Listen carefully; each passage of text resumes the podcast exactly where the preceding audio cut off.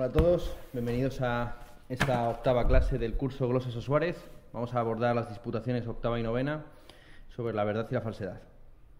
Esta es el, la segunda pasión del ente. Una vez abordado el uno, eh, Suárez se mete en, en, la verdad o lo verdadero, eh, explicando por qué hay una prioridad racional de la verdad sobre la bondad.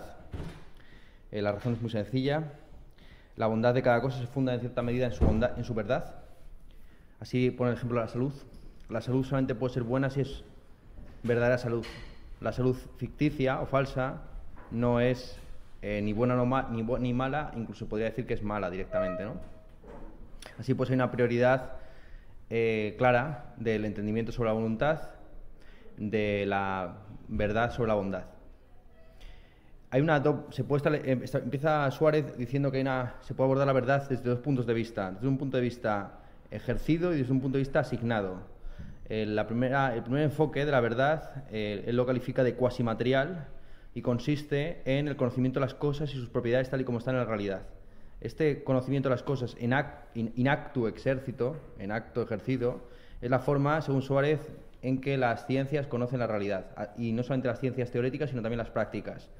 Aunque las especulativas o teóricas lo hagan de una manera mucho más esencial y directa. Así, unas ciencias, las prácticas, eh, contemplan la verdad en orden a la operación, a las operaciones que realizan, mientras que las otras, las ciencias teóricas, lo hacen por sí mismo, buscan la verdad por sí misma, por el mero eh, fin del conocimiento.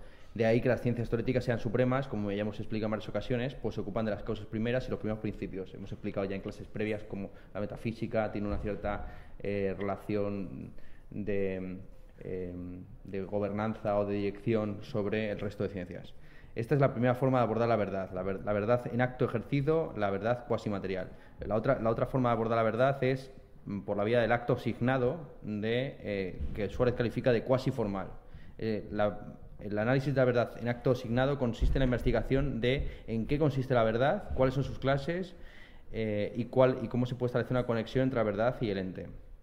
Bueno, esta distinción entre el acto asignado y el acto ejercido, pues evidentemente para los que conozcan la filosofía de Gustavo Bueno sabrán que es lo que luego Gustavo Bueno llama eh, ejercitar o representar un sistema filosófico. O sea, uno puede estar ejercitando un sistema filosófico sin tener nunca que explicitarlo, sin decir en ningún momento, pues yo soy hegeliano, yo soy kantiano, etcétera.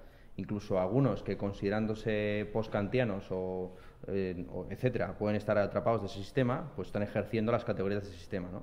Esa es la forma en la que, según Suárez, contemplan la realidad las ciencias. ¿no? Aquí aparece un tema clásico ¿no? de la filosofía, que es pues, la ignorancia del especialista. Está, lo hemos visto abundantemente los diálogos de Platón, pues como los científicos saben mucho de su campo, pero al final son ignorantes casi del sistema filosófico que están ejerciendo por detrás del análisis de su propio campo científico. Luego está el acto signado, que es lo que Gustavo Bueno llama representación, básicamente, por no recuperar este, este expresión latina tan, tan antigua, ¿no? lo de eh, acto signado que es eh, básicamente el abordaje de la verdad propiamente dicha ya de una manera explícita filosófica. Vale. Una vez establecida esa distinción entre el acto ejercido y el acto asignado, Suárez establece una triple forma de la verdad. Distingue entre la verdad de significación, la de conocimiento y la del ser. La verdad de significación es la que tiene que ver con las palabras y las oraciones. Y también los llamados conceptos no ultimados. Son objeto de dialéctica y, por lo tanto, caen bajo la disciplina de la lógica. La verdad de conocimiento es aquella que reside en el entendimiento y, por lo tanto, es de incumbencia del físico, porque, como ya hemos dicho en varias ocasiones, el alma es la el objeto más eh, importante, último, supremo de estudio de la física. Mientras que la verdad del ser es aquella que eh, consiste en una pasión del ente y por lo tanto es incumbencia del metafísico que analiza el ente, sus pasiones, sus principios y sus causas. Bien. En esos tres campos, sea como fuere, la verdad consiste en una, sola cosa, la adecuación del intelecto a la cosa, adequatio intellectus ad rem, ¿no? que es la definición clásica de los escolásticos, la verdad plantea Suárez al comienzo de esta disputación si esa, eh, cuál es la dirección de esa adecuación. Si va a ser una adecuación unidireccional, es decir, que la verdad va a consistir básicamente en, en la adecuación del intelecto a la cosa, o si en la, ciertas ciencias, por ejemplo las ciencias prácticas, la verdad va a consistir viceversa en la adecuación de la cosa al intelecto. Aparentemente, en la ciencia teórica queremos conocer el mundo, por lo tanto queremos adecuar nuestra mente a la cosa, mientras que en la praxis lo que queremos es que el mundo se adecue a nuestra idea de cómo debería ser ese mundo. Entonces ahí podría decirse que la verdad de las ciencias prácticas consiste en la capacidad que tienen de adecuar la cosa a la, mente, en lugar de viceversa, ¿no? esto va a cuestionarlo Suárez y va a, hacer unas disquisiciones sobre este tema bastante interesantes. Venga, esto es lo que dice en el, en el proemio, por así decir, de la disputación octava. Sección primera, se titula ¿Se da verdad formal en la composición y división del entendimiento? La, ahí surgen, Suárez da por sentado que cuando habla de composición y división, Suárez está básicamente refiriéndose a proposiciones, es decir, cuando eh, dividir y componer a lo largo de toda esta disputación va a referirse a la forma en la que en una proposición se unen o se separan diversos términos. Entonces, cuando tú dices, por ejemplo, que Dios eh, es eh, infinito, estás separando de alguna forma o dividiendo los conceptos de Dios y de finitud. Eh, al mismo tiempo que si dices que Dios es eterno, pues estás componiendo la, idea de Dios con la, de, con la idea de eternidad. ¿bien? Entonces, es evidente que eh, la verdad, por lo menos en términos proposicionales, estriba en la composición o división de los conceptos en el juicio. ¿no? Es decir, lo que en sentido amplio, pleno y evidente es verdadero o falso son los juicios. ¿no? Eso no cabe la menor duda. La pregunta es, ¿de dónde surge la verdad o falsedad de esos juicios? Vale, entonces se ofrecen como siempre varias opiniones, se van refutando y se va llegando más o menos a la posición correcta. La primera opinión es que la verdad se encuentra, la verdad no se encuentra en el conocimiento o en el acto formal del entendimiento, sino en la cosa conocida en calidad de objeto del entendimiento, en la medida en que ésta es conforme eh, consigo misma. La verdad, por lo tanto, es la conformidad del entendimiento con la cosa, pero una conformidad que consiste principalmente en la conformidad entre el concepto objetivo y la cosa según su ser real. Bien, recordáis esta famosa distinción, ¿no? La distinción concepto formal y concepto objetivo. Pues la, según esta primera opinión, la verdad consistiría en la adecuación o conformidad del concepto objetivo con la cosa según su ser real. ¿Vale? Eh, eso es lo que, esa sería la fuente de la verdad proposicional eh, que Suárez denomina composición o división. Eh, ¿cómo, se, ¿Cómo se argumenta en favor de esta posición? Muy sencillo. Cuando queremos saber si una proposición es verdadera o falsa, lo que estamos en última instancia haciendo es reflexionando sobre la, formalmente sobre, los objetos que conocemos y comparando los objetos tal y como los conocemos con los objetos tal y como están en la realidad. Bien, de alguna forma aquí, esta primera posición cree que podemos, por así decir, saltar por encima de nuestro propio conocimiento. Eh, Hegel tenía unas expresiones muy divertidas acerca de este respecto, ¿no? Como que de en algún momento pudiéramos eh, correr el velo del conocimiento y pillar la cosa en sí en bragas, ¿no? Eh, sin que esté implicada en el acto de conocerla, pues nuestro propio entendimiento, ¿no? pues por lo menos esta primera posición expuesta por Suárez, cree que es posible comparar el objeto tal y como lo conocemos con su ser real. Así pues, la verdad sería simplemente algo extrínseco al juicio, sería algo que ya estaba en la cosa misma. La cosa misma ya era eterna, infinita, etcétera, y por lo tanto, el juicio lo único que hace es comparar, comparar la cosa, el concepto formal con el concepto objetivo, o, más precisamente, el concepto objetivo con el ser real. ¿Bien? Suárez en buena medida está de acuerdo con esta posición. Él cree que la verdad del conocimiento complejo consiste en la composición y visión que, estriba en la conformidad del juicio con la cosa conocida tal como es. Vale, la pregunta es en qué consiste esa conformidad, ¿vale? Esa conformidad que hemos dicho que es entre el concepto objetivo y la cosa tal y como es, en la realidad. Bien, hay algunos autores como Durando que argumentan que la conformidad es una semejanza entitativa, pues que el concepto objetivo y la cosa en sí serían eh, tendría algún tipo de semejanza entitativa, por ejemplo, de tipo material o formal. Eh, claro, la, respuesta a la que llega Suárez es que, evidentemente, el pensamiento y la cosa no se parecen materialmente, para empezar, porque el pensamiento es inmaterial, pero tampoco se, parecen formalmente. La idea que yo tengo de esta cámara no tiene ningún, no tiene ningún, parecido entitativo con la cámara. La relación. Em, de conformidad no es una relación de semejanza formal, de que mi idea sea semejante a la cosa, sino que es una relación de representación intencional. ¿Vale? Este, ¿En qué consiste esto, esta eh, relación de, representación intencional? Dice Suárez que es una cierta proporción y relación entre la percepción intencional y la cosa percibida. Proporción surgida de la comparación entre el juicio del entendimiento, en tanto que representante, y la cosa conocida, en tanto que representada. Vale. Pero claro, aquí no se ha expuesto mucho, o sea que se realmente no se si por ese motivo no termina aquí la disputación. Se avanza a la segunda sección que dice naturaleza de la verdad lógica. Lo que hace Suárez en, este, en esta sección es discriminar varias formas de, em, de por así decir, de, concepciones de la, de la verdad eh, lógica. esa verdad lógica que en última instancia pues, estaría en la propia mente, que sería la composición de la mente con, la cosa, la adecuación del intelecto a la cosa. Vale, varias posiciones acerca de, em, de en qué consiste la relación, si es que es una relación, del el entendimiento con la cosa ¿Qué es la verdad exactamente? ¿Vale? La primera posición dice que la verdad es algo real y absoluto en el acto de la interacción. La verdad lógica no es algo extrínseco, sino formal a la cosa misma. ¿Bien? La verdad, dice literalmente Suárez, es la perfección absoluta del entendimiento. Es algo real en el entendimiento que no se encuentra en él como un acto, pues entonces habría que hablar de la verdad actual, sino como una propiedad real del acto. Es decir, no es el acto de conocimiento, sino que es una propiedad de ese acto de conocimiento lo que, eh, en lo que consiste la verdad. La verdad no es el conocimiento de la cosa, sino que es una propiedad del conocimiento de la cosa. ¿Bien? De ahí, por ejemplo, eh, de alguna forma Suárez estaría dando, por supuesto, la definición del conocimiento del teteto de Platón, donde se dice que conocimiento es una creencia verdadera justificada. Claro, si, se, dice que el conocimiento es una creencia verdadera justificada, se ve claramente ahí que la verdad no es el acto del conocimiento, la verdad es una parte del conocimiento. Eh, hay tres partes del conocimiento, la creencia, la justificación y la verdad. Y son tres partes que se componen para formar el conocimiento. ¿Bien? Entonces, es una propiedad real del acto y absoluta. Esa es la idea eh, que, argumenta la primera posición.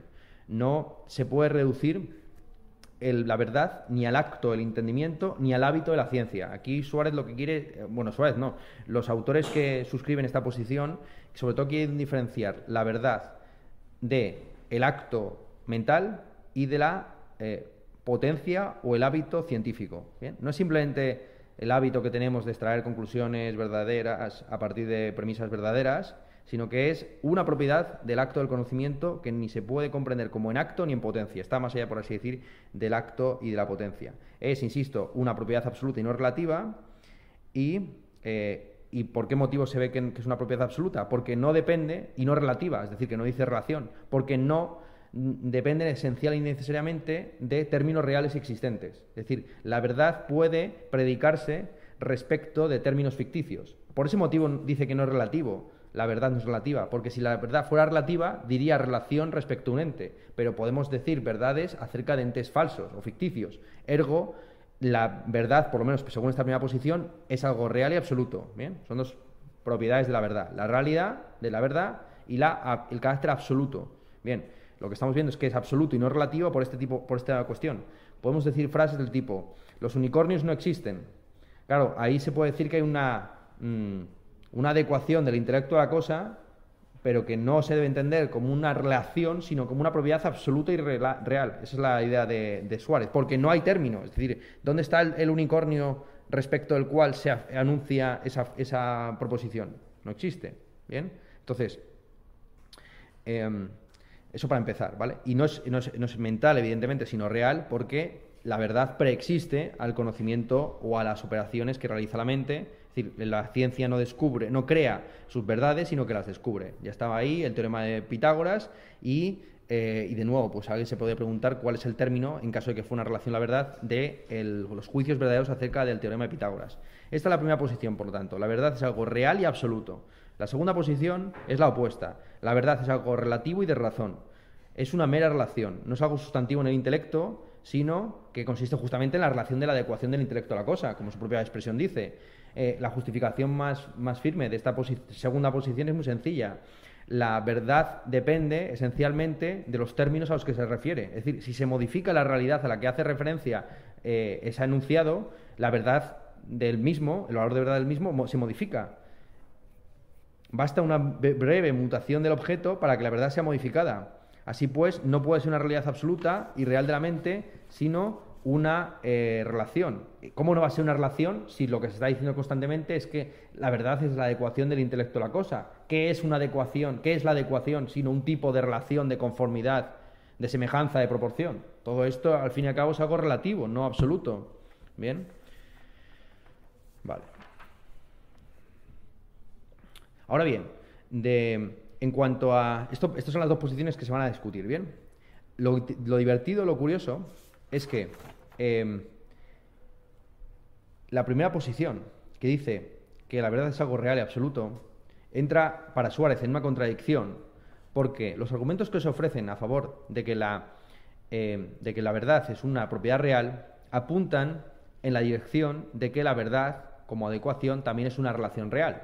Sin embargo, los argumentos a favor de que la verdad es una propiedad absoluta van en la dirección opuesta. O sea, lo que está diciendo Suárez básicamente es que la primera posición se refuta a sí misma, porque la verdad no puede ser al mismo tiempo algo real y absoluto. Si es real, entonces la relación de adecuación será real, y si es absoluto, entonces no será relativo, y por tanto no habrá relación, no sé si me explico. Con lo cual, la posición primera, que pretende que la verdad sea algo real y absoluto, y por así decir inmutable, y no dependiente de sus términos, y que ni siquiera fue una relación, entra en contradicción, porque o una de dos, o es real o absoluto, pero no puede ser las dos cosas. La posición a la que va a llegar Suárez, como ustedes ya están anticipando, es que la verdad es al mismo tiempo relativa y real. Esa es la cuestión. La verdad es una, es una relación real. Esa es ese es el asunto. Vale. Bien, una vez, una vez establecida esa primera discriminación, eh, Suárez dice que se puede investigar la verdad de dos formas. Una, investigar lo que la verdad añade al acto, que se denomina verdadero, o sea, lo que la verdad añade al conocimiento, y otra muy distinta, preguntar por el contenido de esa totalidad que se designa con el nombre de verdad. Bien, ¿qué es lo que añade la verdad al conocimiento? Para Suárez es evidente que la verdad no añade nada al conocimiento. La verdad eh, no añade eh, una relación predicamental, tampoco añade una relación de razón. Lo que añade en todo caso es una connotación del objeto tal y como se juzga. No añade nada al acto que sea real intrínseco al mismo. Lo único que connota, la verdad, es que el objeto se comporta así como está siendo juzgado. Eso es lo que añade, en todo caso, contribuye la, verdad. La verdad, como estamos diciendo, para Suárez no es algo absoluto, sino relativo, porque depende esencialmente de los términos a los que se refiere. Si yo digo, hoy está lloviendo y resulta que se produce una leve modificación atmosférica que hace que vaya a llover, o sea, perdón, hoy no llueve y se produce una modificación atmosférica para que llueva, ese enunciado pasa a ser falso. ¿Por qué? Porque depende de los términos a los que se refiere, así de sencillo. Entonces, aunque sea real, la relación que se puede establecer entre mi mente y la cosa, esa relación real al mismo tiempo es relativa, porque, joder, es una relación, ya está. ¿Vale? Objeción, muy interesante que plantea Suárez a esta posición. Em, las verdades no se pueden convertir en falsas por eh, las proposiciones verdades no se pueden convertir en falsas por una leve modificación de sus objetos o de sus términos, porque las proposiciones, aunque no lo parezca, en el lenguaje ordinario están indexadas espacio-temporalmente. ¿Qué quiere decir esto? Quiere decir que cuando nosotros decimos hoy está lloviendo, lo que decimos es que hoy a las 17.26 y 52 no está lloviendo. Y ese enunciado va a ser verdadero para siempre. Bien, salvo que podamos volver atrás en el tiempo y provocar cambios climáticos y todo este tipo de cosas. Bien, pero digamos que la ciencia ficción vamos a dejarla aparcada. Entonces, esa sería la es una objeción interesante. Es decir, que las proposiciones que nosotros vemos como que fueran indefinidas y, por así decir, ubicuas y, eh, y eternas, en realidad están indexadas espacio-temporalmente. Bien, la proposición que fue verdadera en algún tiempo, en algún espacio, no puede ser falsa en ese mismo tiempo y en ese mismo espacio. Bien. Claro, aquí lo que se está subrayando es el carácter temporal que tiene la formulación del principio de no contradicción en Aristóteles. Carácter temporal y relativo. Cuando Suárez, cuando perdón, cuando Aristóteles formula el principio de no contradicción, dice algo así como dos cosas, no, una misma cosa no puede ser y no ser al mismo tiempo y en el mismo sentido. ¿Vale? Entonces, es lo importante, muchos, hay una profesora de la, UNED de Madrid que es muy pesada a este respecto, eh, Teresa Oñate, que, le gusta mucho como pedante que es subrayar los términos en griego, entonces eh, el término en griego de al mismo tiempo es jama, entonces está con el jama, jama, que ya uno le da un dolor de cabeza cada vez que la escucha esta señora, entonces el jama, el jama famoso de la formulación aristotélica, pues es lo que se está aquí subrayando, que al final el principio de contradicción no vale para todo espacio y tiempo, ¿vale? Para un mismo espacio, un mismo tiempo y un mismo sentido. Y es en ese sentido donde se aplica el principio de no contradicción. Esto también tiene mucho que ver, evidentemente, con todos los ejemplos que pone Hegel en el primer capítulo de la Fenomenología del Espíritu acerca de la falsedad de la conciencia eh, sensible. Eh, como pues la conciencia sensible que pretende conocer los objetos de una manera díctica, con términos como aquí, ahora, esto, aquello, pues en última instancia entraría en contradicción simplemente cuando se tiene en cuenta la dimensión del tiempo. Eh, Heidegger resume muy bien los argumentos del primer capítulo de la fenomenología del espíritu, diciendo, pongamos por caso que en un folio escribimos, aquí hay una tiza, y ponemos una tiza justo al lado, dice eh, Heidegger, si la verdad consistiera en esta mera adecuación deíctica, una leve brisa que se llevara al folio, de repente convertiría el anunciado de verdadero a falso. Y dice, la verdad es algo un poco más serio, ¿no? Para que se la pueda despachar simplemente una leve brisa que vaya moviendo folios, ¿bien? Claro, lo que, lo que se está aquí sugiriendo, de alguna forma, es que todos los enunciados tendrían un carácter deíctico y estarían indexados espacio-temporalmente y por ese motivo no podrían nunca dejar de ser falsos si alguna vez fueron verdaderos. Cuando ponemos en, un folio, aquí hay una tiza, lo que estamos diciendo es, aquí hay una tiza a tal hora, tal minuto, en tal, em, en tal meridiano y en tal paralelo, ¿vale? Eso es lo que está implícito en ese juicio. Claro, la respuesta de Suárez es muy buena, que es que eh, esto podría tener algún sentido para una mente intuitiva perfecta que ve exactamente los particulares y todas sus condiciones existenciales absolutamente determinadas. Pero para las mentes que nosotros tenemos, que son imperfectas y abstractivas, no sabemos cuál es la duración ni tampoco la extensión temporal ni espacial de nuestros enunciados. Nuestros intelectos, en tanto que abstractivos e imprecisos, eh, mm, no, eh, no tienen una comprensión adecuada de la duración expresada en la cópula en el tiempo verbal presente. Cuando decimos, por ejemplo, Juan es guapo, no calibramos desde nuestra mente cuál es la duración o extensión de esa expresión, ¿no? Juan es guapo. Pues claro, em, esto que estamos diciendo, tan solo en este instante puntual, o, dentro de 10 años seguirá siendo guapo, quizás se estropea, le cae ácido sobre la cara, o lo que fuera, ¿no? Eh, puede pasar un montón de accidentes. En fin, ese es el, asunto que está aquí en juego y que yo creo que Suárez trae bastante bien. Es decir, que las proposiciones de última instancia que nosotros manejamos son indefinidas y confusas y se refieren a un conjunto de instantes muy amplios, pero que no están determinados ni delimitados. Eh, y aquí pone el, ejemplo también, eh, pone ejemplos universales. Los universales son unívocos y evidentemente eh, se predican de las mismas cosas en los mismos sentidos. Pero lo que no tenemos claro es cuál es su, cuáles son los límites de su aplicación. O sea, podemos tener muy claro las definiciones de ciertas aves, pero de repente podemos vernos con casos límite en los que no sabemos muy bien si se debe aplicar el concepto por muy unívoco y definido que éste sea. ¿Bien? Entonces este es el, asunto que está aquí en, juego. La misma indefinición y confusión que hay en los universales, que como vimos ya en la clase pasada, pues eran prácticamente eh, abstracciones eh, basadas en relaciones de semejanza, es la eh, indefinición y confusión que también hay respecto de los enunciados que se consideran verdaderos o falsos.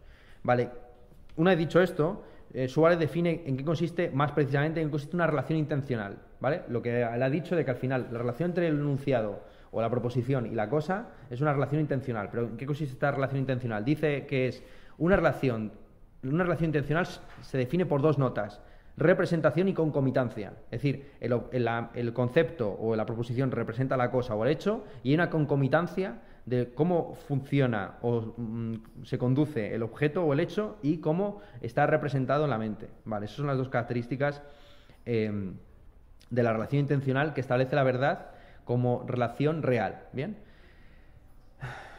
No es absoluta, como ya hemos dicho, en el sentido de la verdad, en el sentido de que no es inmutable ni inseparable. Pues en tal caso sería inmutable siempre y cuando se produzca el acto de intelección. Pero como hemos visto, puede uno perfectamente estar inteligiendo una verdad y por una circunstancia azarosa que se produzca una modificación del objeto de tal forma que ese enunciado deje de ser verdadero. ¿Vale? La verdad, dice Suárez, en todo caso será un absoluto acompañado de relación predicativa.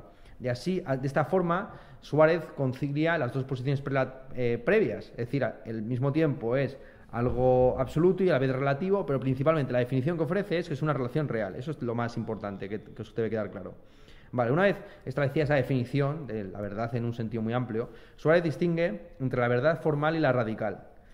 Bien, una distinción que, por cierto, se solapa con la distinción previa ya establecida entre la lógica y, la, la, verdad lógica y la verdad ontológica. La verdad formal, básicamente, es la actual conformidad con el objeto.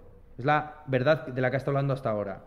Mientras que la verdad radical, dice, es aquella perfección del acto de la cual recibe éste tal conformidad con el objeto ejemplos de verdades radicales, la evidencia en el caso de la ciencia o la certeza en el caso de la fe. Em, es, digamos, esa, digamos que la verdad radical es, esa perfección de la cual emana la verdad formal. Es decir, si no, em, si no está acompañada de certeza o de evidencia, los enunciados verdaderos no se perciben como tales. O sea, yo, yo os puedo decir que el poliedro regular, el los decaedros regulares no existen. Pero si ustedes no, no, reciben esa verdad con certeza y evidencia, pues da igual que, hayan que se lo aprendan de memoria y demás, ¿bien? Porque no tiene para ustedes un carácter vinculante en términos intelectuales, ¿vale? Claro, para Suárez dice, esta segunda acepción de la verdad como verdad radical, de la que, en términos etimológicos, es, que es la raíz de la otra, de la formal, dice no debe entenderse como verdad, sino más bien como asentimiento sensible. Es decir, la verdad, en tanto que verdad radical, no es verdad propiamente dicha, sino que es pues certeza, evidencia, eh, asentimiento, conformidad. Aquí, evidentemente, pues está en parte la, los fundamentos de Descartes, como hemos dicho en muchas ocasiones, ¿no? Es decir, para Descartes al final las dos notas distintivas de la, de la verdad son la, claridad y distinción, claridad y distinción que principalmente se presentan en la mente bajo la forma de la certeza. Sabemos al final que la idea de Dios es una idea coherente, verdadera, clara y distinta porque es completamente cierta y, y, nos es evidente, ¿no? Ese es el asunto. Entonces, digamos que, aunque él está despreciando esa verdad radical, la está poniendo justamente en la raíz. Eh, es decir, la verdad en el sentido subjetivo del término es la fuente de la verdad en el sentido objetivo y formal del término, ¿vale? La verdad formal, como ya hemos dicho, es la conformidad con el objeto, mientras que la radical es la perfección del acto, el acto mental del cual recibe eh, esa conformidad eh, el objeto. ¿vale? a, diferencia de esta verdad radical, dice Suárez, la verdad formal es un combinado de la concomitancia objetiva y la forma intrínseca. ¿vale? Definiciones más precisas de verdad radical y verdad actual. Dice, verdad radical es una perfección absoluta del entendimiento por pertenecer absolutamente al concepto de virtud intelectual. La verdad actual, a la que nos referimos, no es una perfección absoluta, más aún, ni siquiera añade perfección a la naturaleza o especie del acto cognoscitivo. Porque esta verdad actual, en cuanto incluye o connota una concomitancia o conveniencia con el objeto exterior, no añade nada al acto real, por lo que tampoco puede conferirle perfección alguna. Aquí Suárez regresa sobre un tema que ha dicho en varias ocasiones, como las pasiones del ente no pueden ser, eh, no pueden contribuir entitativamente o perfectivamente al mismo, porque el ente ya está perfecto en su propia entidad. De hecho, como ya les anticipo, para Suárez la verdad del ente es la propia entidad del ente, ¿no? O sea, aquí Suárez sigue como de costumbre con su, con su aplanamiento del terreno. Entonces, como ya estamos diciendo, la verdad radical es la perfección propia, propia del hábito de la ciencia. Claro, el hábito de la ciencia, si la ciencia consiste en el habitus conclusionis, en el hábito de, de las conclusiones, pues claro, tener, eh, aprender con certeza y evidencia los principios, el razonamiento, los argumentos y las conclusiones es algo propio de tal ciencia. La verdad actual, por el contrario, no, le no confiere ninguna perfección al propio acto, ¿vale? Vale.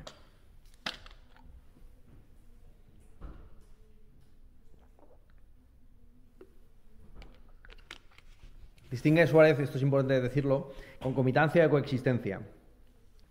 La concomitancia es, la, ya lo hemos dicho, el hecho de que el juicio represente a la cosa en su, en su forma, en su conducta, en su funcionamiento, en sus operaciones, lo que toque.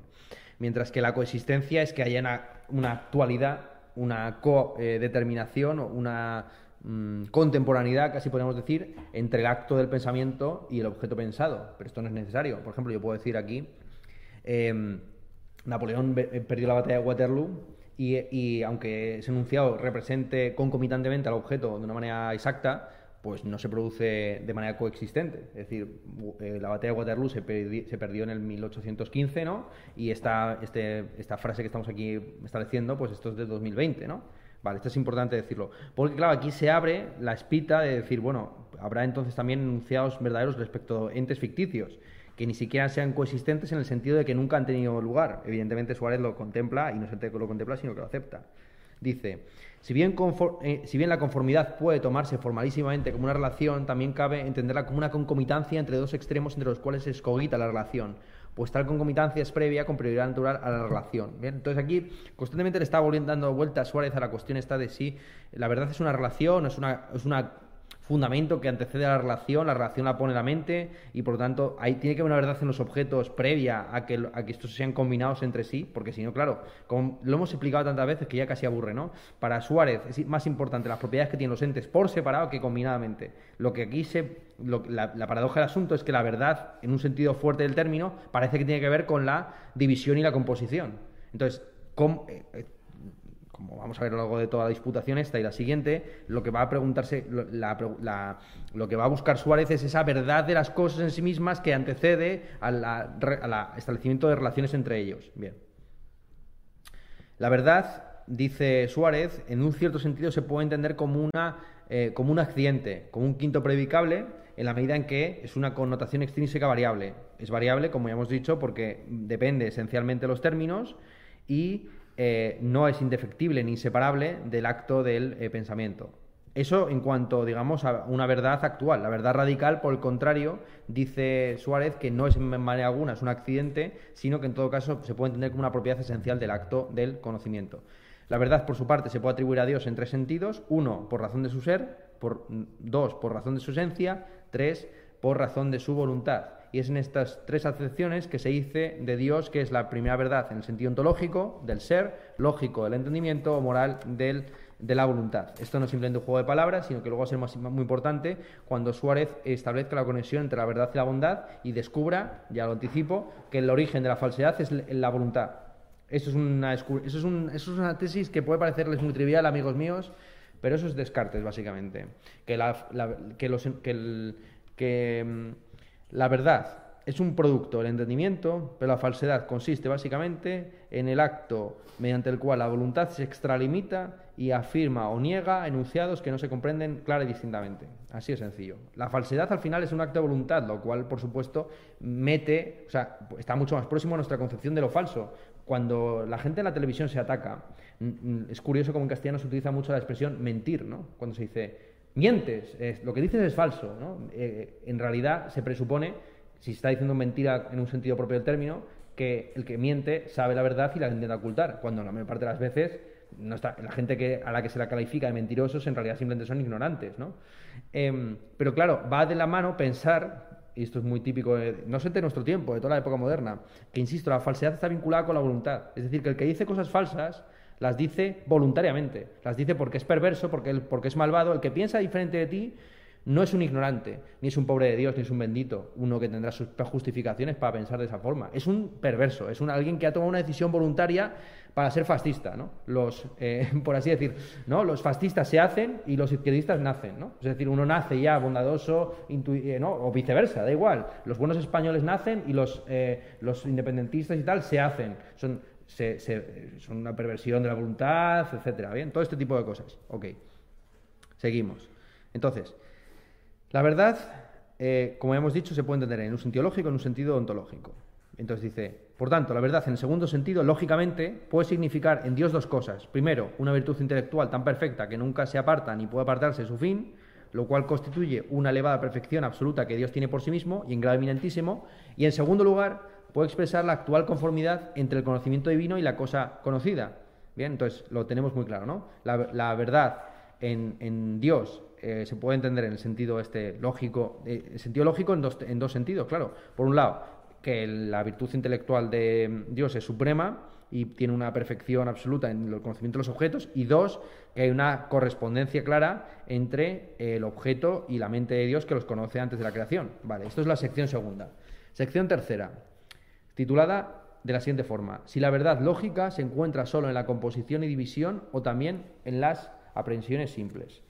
La opinión mayoritaria, como estamos viendo, es que solo en la composición y la división y no en los actos simples hay verdad o falsedad. En los términos singulares, aparentemente, pues no hay verdad o falsedad, sino mayor o menor pertinencia. Podemos equivocarnos al utilizar una palabra, pero, eh, pero en, ese en ese equívoco no hay eh, verdad o falsedad. Un ejemplo que podría ponerles, pues es por ejemplo en la entrevista que le hice recientemente a Cristina Morales. Cristina Morales utilizaba el término diatriba para, referirse a lo que tradicionalmente se conoce como disyuntiva, ¿no?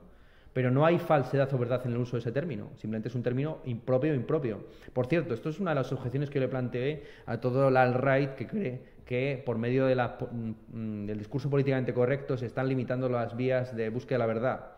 Como veis, estamos aquí yendo súper duros en, una disputación que trata justamente sobre esto. Lo que yo les decía es que los términos que uno utiliza para expresar sus opiniones no dicen verdad o falsedad por sí mismos. Es decir, el término maricón, suelto, no dice más o menos verdad que el término gay, suelto.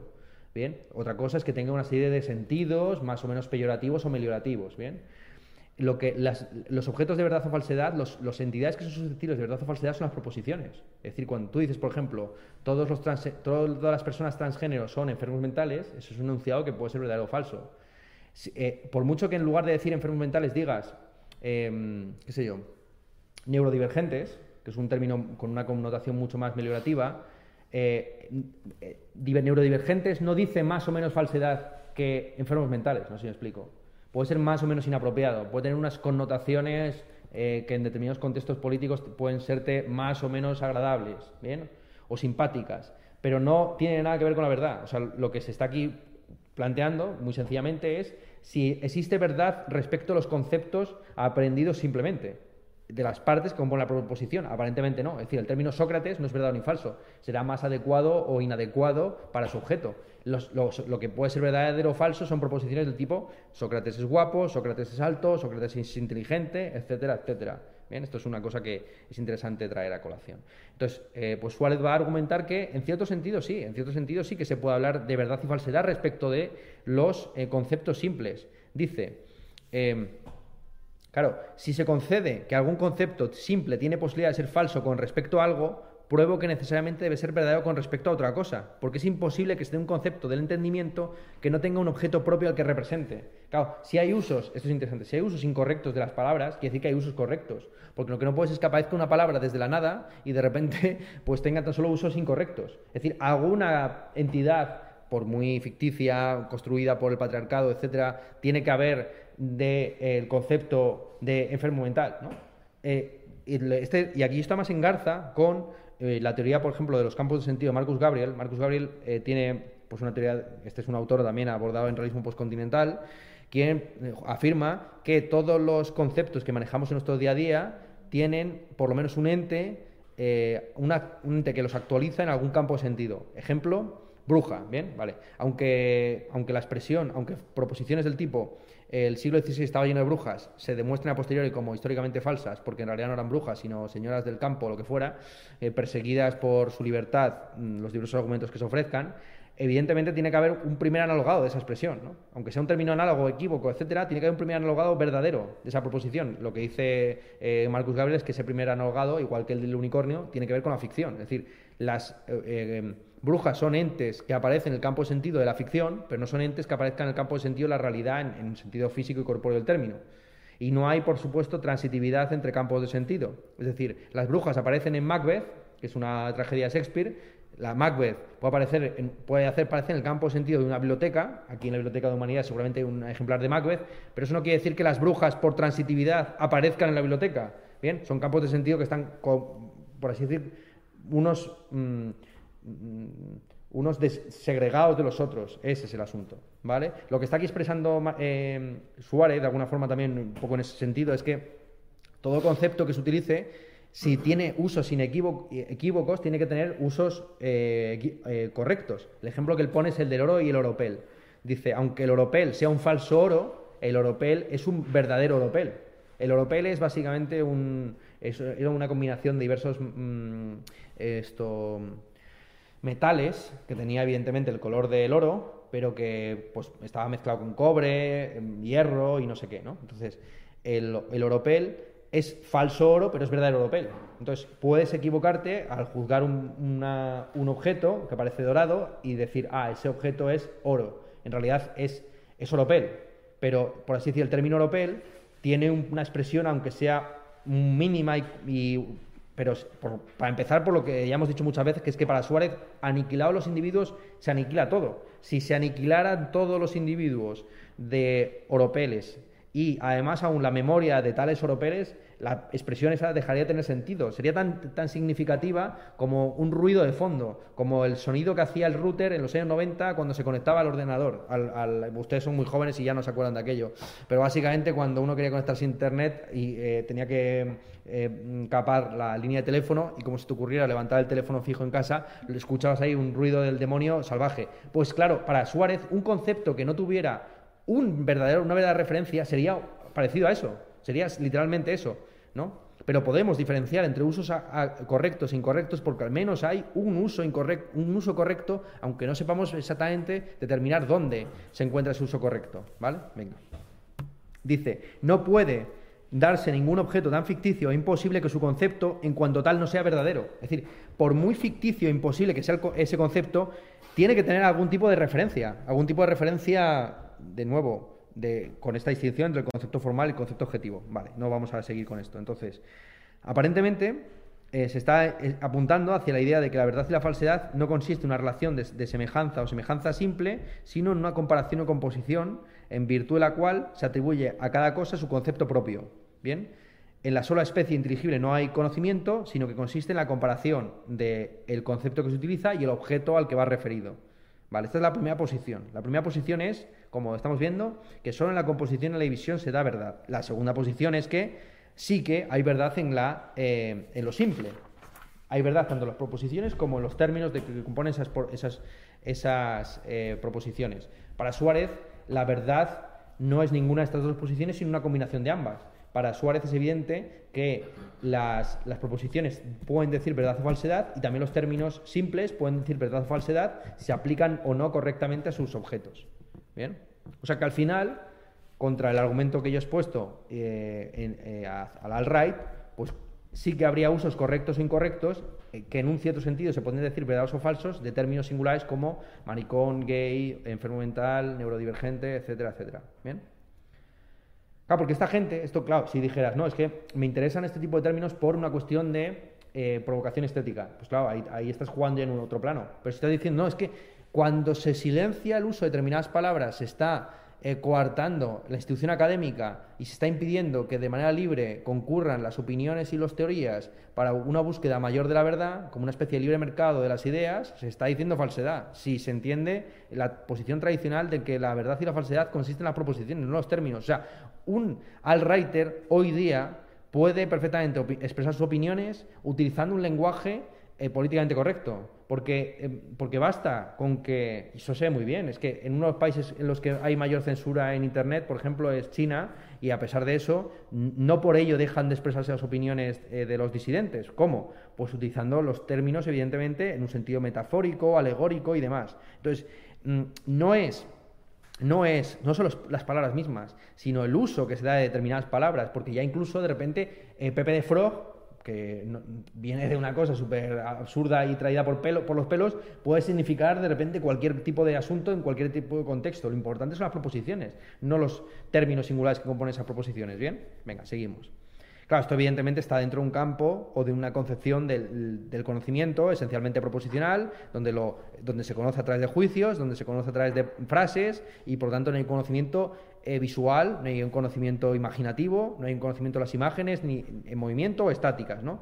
Esto pues sería muy cuestionable, pero claro, también hay pensar o ponerse aquí ahora a especular cómo sería un conocimiento imaginativo o mm, eh, basado en eso, en imágenes, pues resulta muy difícil, porque las imágenes no tienen relaciones de contradicción entre sí, sino meramente de coexistencia. Dos imágenes, entre, dos imágenes, Pepe de Frog y la bandera del orgullo gay, no se contradicen, sino que coexisten. Incluso uno puede ponerlas una encima de otra y de repente mm, pues no hay contradicción. ¿no? Igual que si uno coge las palabras en su pura materialidad eh, sintáctica, sobre el papel no, no se contradicen, sino que coexisten. El ejemplo que yo pongo en, en mi, en mi libro Realismo Postcontinental es la expresión soy español y no español en chino.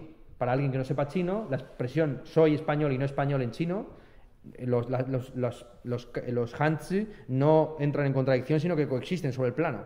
Igual que alguien que no supiera, por ejemplo, mi abuela, que es analfabeta, cuando ve las frases, eh, puede ver una, frases que se contradicen entre sí, pero para ella no se contradicen, simplemente coexisten en el mismo plano. Y les parece igual de bien, le parece igual de bien una página llena de enunciados contradictorios que una, eh, que una deducción lógico-formal precisa de un filósofo analítico contemporáneo. Le da igual, ¿no? Para ella, para ella tiene propiedades meramente estéticas. De ahí la dificultad, insisto, de fundar una epistemología sobre la estética. Pero esto, como veis, es un tema, por así decir, este es el, este el, sidetrack, este es la subtrama de esta, de esta película. ¿no? Volvemos a a la trama principal. Conclusiones. Hay verdades simples en la aprehensión, bien en la aprehensión de los conceptos, y también hay verdades en, la, en judicativas. ¿no? Entonces, por lo tanto, hay dos tipos de verdades, las aprehensivas y las judicativas. Eso es lo que por el momento se va a, formular, se va a afirmar. ¿no? Hay verdad en la aprehensión de los conceptos simples y hay verdad en, los juicios que combinan esos conceptos simples. Vale, lo que, se va, lo que se plantea es en qué consiste el tipo de verdad especial eh, que está detrás de las proposiciones. Bien. Una posible respuesta es que en los conceptos simples solo se da verdad. mientras que en la composición y la división se halla tanto la verdad como la falsedad. Pues es mediante esa composición y división que pensamos con verdad o nos engañamos. Mediante el concepto simple, la verdad se encuentra en entendimiento, pero solo como quien conoce la realidad captada por el concepto, no como quien conoce la verdad misma. Mientras que por medio de la composición y la división, que en última instancia puede entenderse como una comparación del objeto eh, formal con el objeto conceptual, eh, el objeto formal, con, o sea, con el concepto, formal con el concepto objetivo, la composición y división ahí es donde podemos eh, engañarnos o, por, por, lo contrario, obtener certeza acerca de nuestros juicios. Eso es. ¿Vale? Entonces, esa sería la diferencia principal, que, salvo en casos de mala atribución, los conceptos simples son siempre verdaderos, siempre y cuando refieran a los objetos a los que naturalmente están dirigidos. Mientras que eh, es en las combinaciones de palabras, en las proposiciones, donde se divide y se compone, que ahí puede aparecer la falsedad. Bien, como ven, aquí está Suárez eh, anticipando la conclusión. Es decir, que va a ser al final la voluntad la que combinando palabras que entre sí no tienen por qué combinarse, genera el, epifenómeno de la falsedad. La verdad es prioritaria y primaria sobre la, sobre la falsedad por la sencilla razón de que la falsedad tan solo es un eh, fruto del ejercicio de la voluntad que combina términos que en sí mismos son verdaderos. Es decir, cuando nosotros decimos Dios es finito, la expresión Dios, si refiere a su objeto propio, es verdadera. En este sentido aprensivo del término. Y el concepto finito es también verdadero. Es de la combinación voluntaria que hemos hecho aquí, este juego de palabras, de donde surge la falsedad. Es ese ejercicio de la voluntad que se extralimita más allá de lo que conoce, la que hace emerger la falsedad. ¿Vale? Venga. Entonces, mediante los conceptos simples no, conocemos en absoluto la conformidad, simplemente nos dirigimos, eh, nos, orientamos hacia los objetos mismos. Mientras que en la composición, eh, ahí sí estamos viendo, estamos ejerciendo reflexivamente una. Eh, una valoración de cuál es el grado de concordancia o no entre el objeto y el concepto. Eso es. Vale. Seguimos. Sección cuarta. En la, sección cuarta se titula de la siguiente forma. Si la verdad lógica o del entendimiento no existe en él hasta el momento del juicio. Lo que va aquí a analizar eh, Suárez es si la verdad lógica es un epifenómeno del conocimiento o preexiste, por así decir, al conocimiento. la posición de Santo Tomás es que la verdad está en el concepto o verbo mental. No se da en la intelección porque no es ni una imagen ni una representación del objeto. La verdad se encuentra en el entendimiento antes de que el entendimiento conozca la cosa representada por el concepto.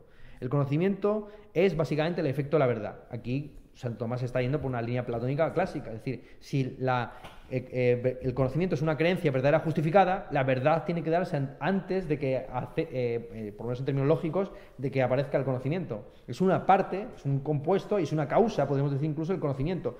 Todo o sea, un conocimiento que fuera falso no sería conocimiento.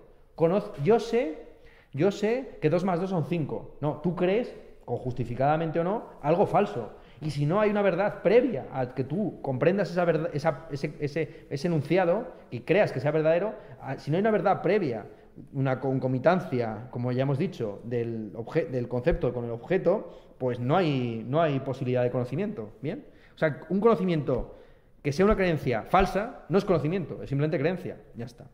Vale, entonces, para Suárez, el, concepto verbo mental, lo que Santo Tomás llama concepto verbo mental, no es algo. Bueno, aquí es que los, los, los escolásticos distinguían entre el sermo y el verbo. El sermo es esto, el sermón, la palabra, mientras que el verbo era siempre el, verbo mental. Era eh, la distinción, podemos decir, mm, significante-significado. ¿bien? Esta es la, la, distinción mm, de la semiótica actual entre significante y significado. ¿bien? Entonces, para Suárez el concepto verbo mental no es algo distinto del acto de la intelección. Ahora bien, se puede entender eh, el acto de intelección en dos sentidos. En el sentido de algo ya eh, realizado y acabado, una cualidad que está en la mente, y la intelección como un despliegue, un proceso. Una cosa es eh, la intelección como algo ya finito, como algo que ya ha quedado cerrado, o la intelección como algo en tránsito. Bien, en esta segunda eh, acepción, sí que una distinción modal, dice modal, muy interesante, modal entre el verbo y eh, la acción de inteligir el verbo. Como ya vimos en la clase pasada, las distinciones modales son distinciones que se dan entre, entre las cosas y afecciones de esas cosas que no modifican su esencia, sino que advienen sobre ellas em, siendo absolutamente dependientes de su existencia.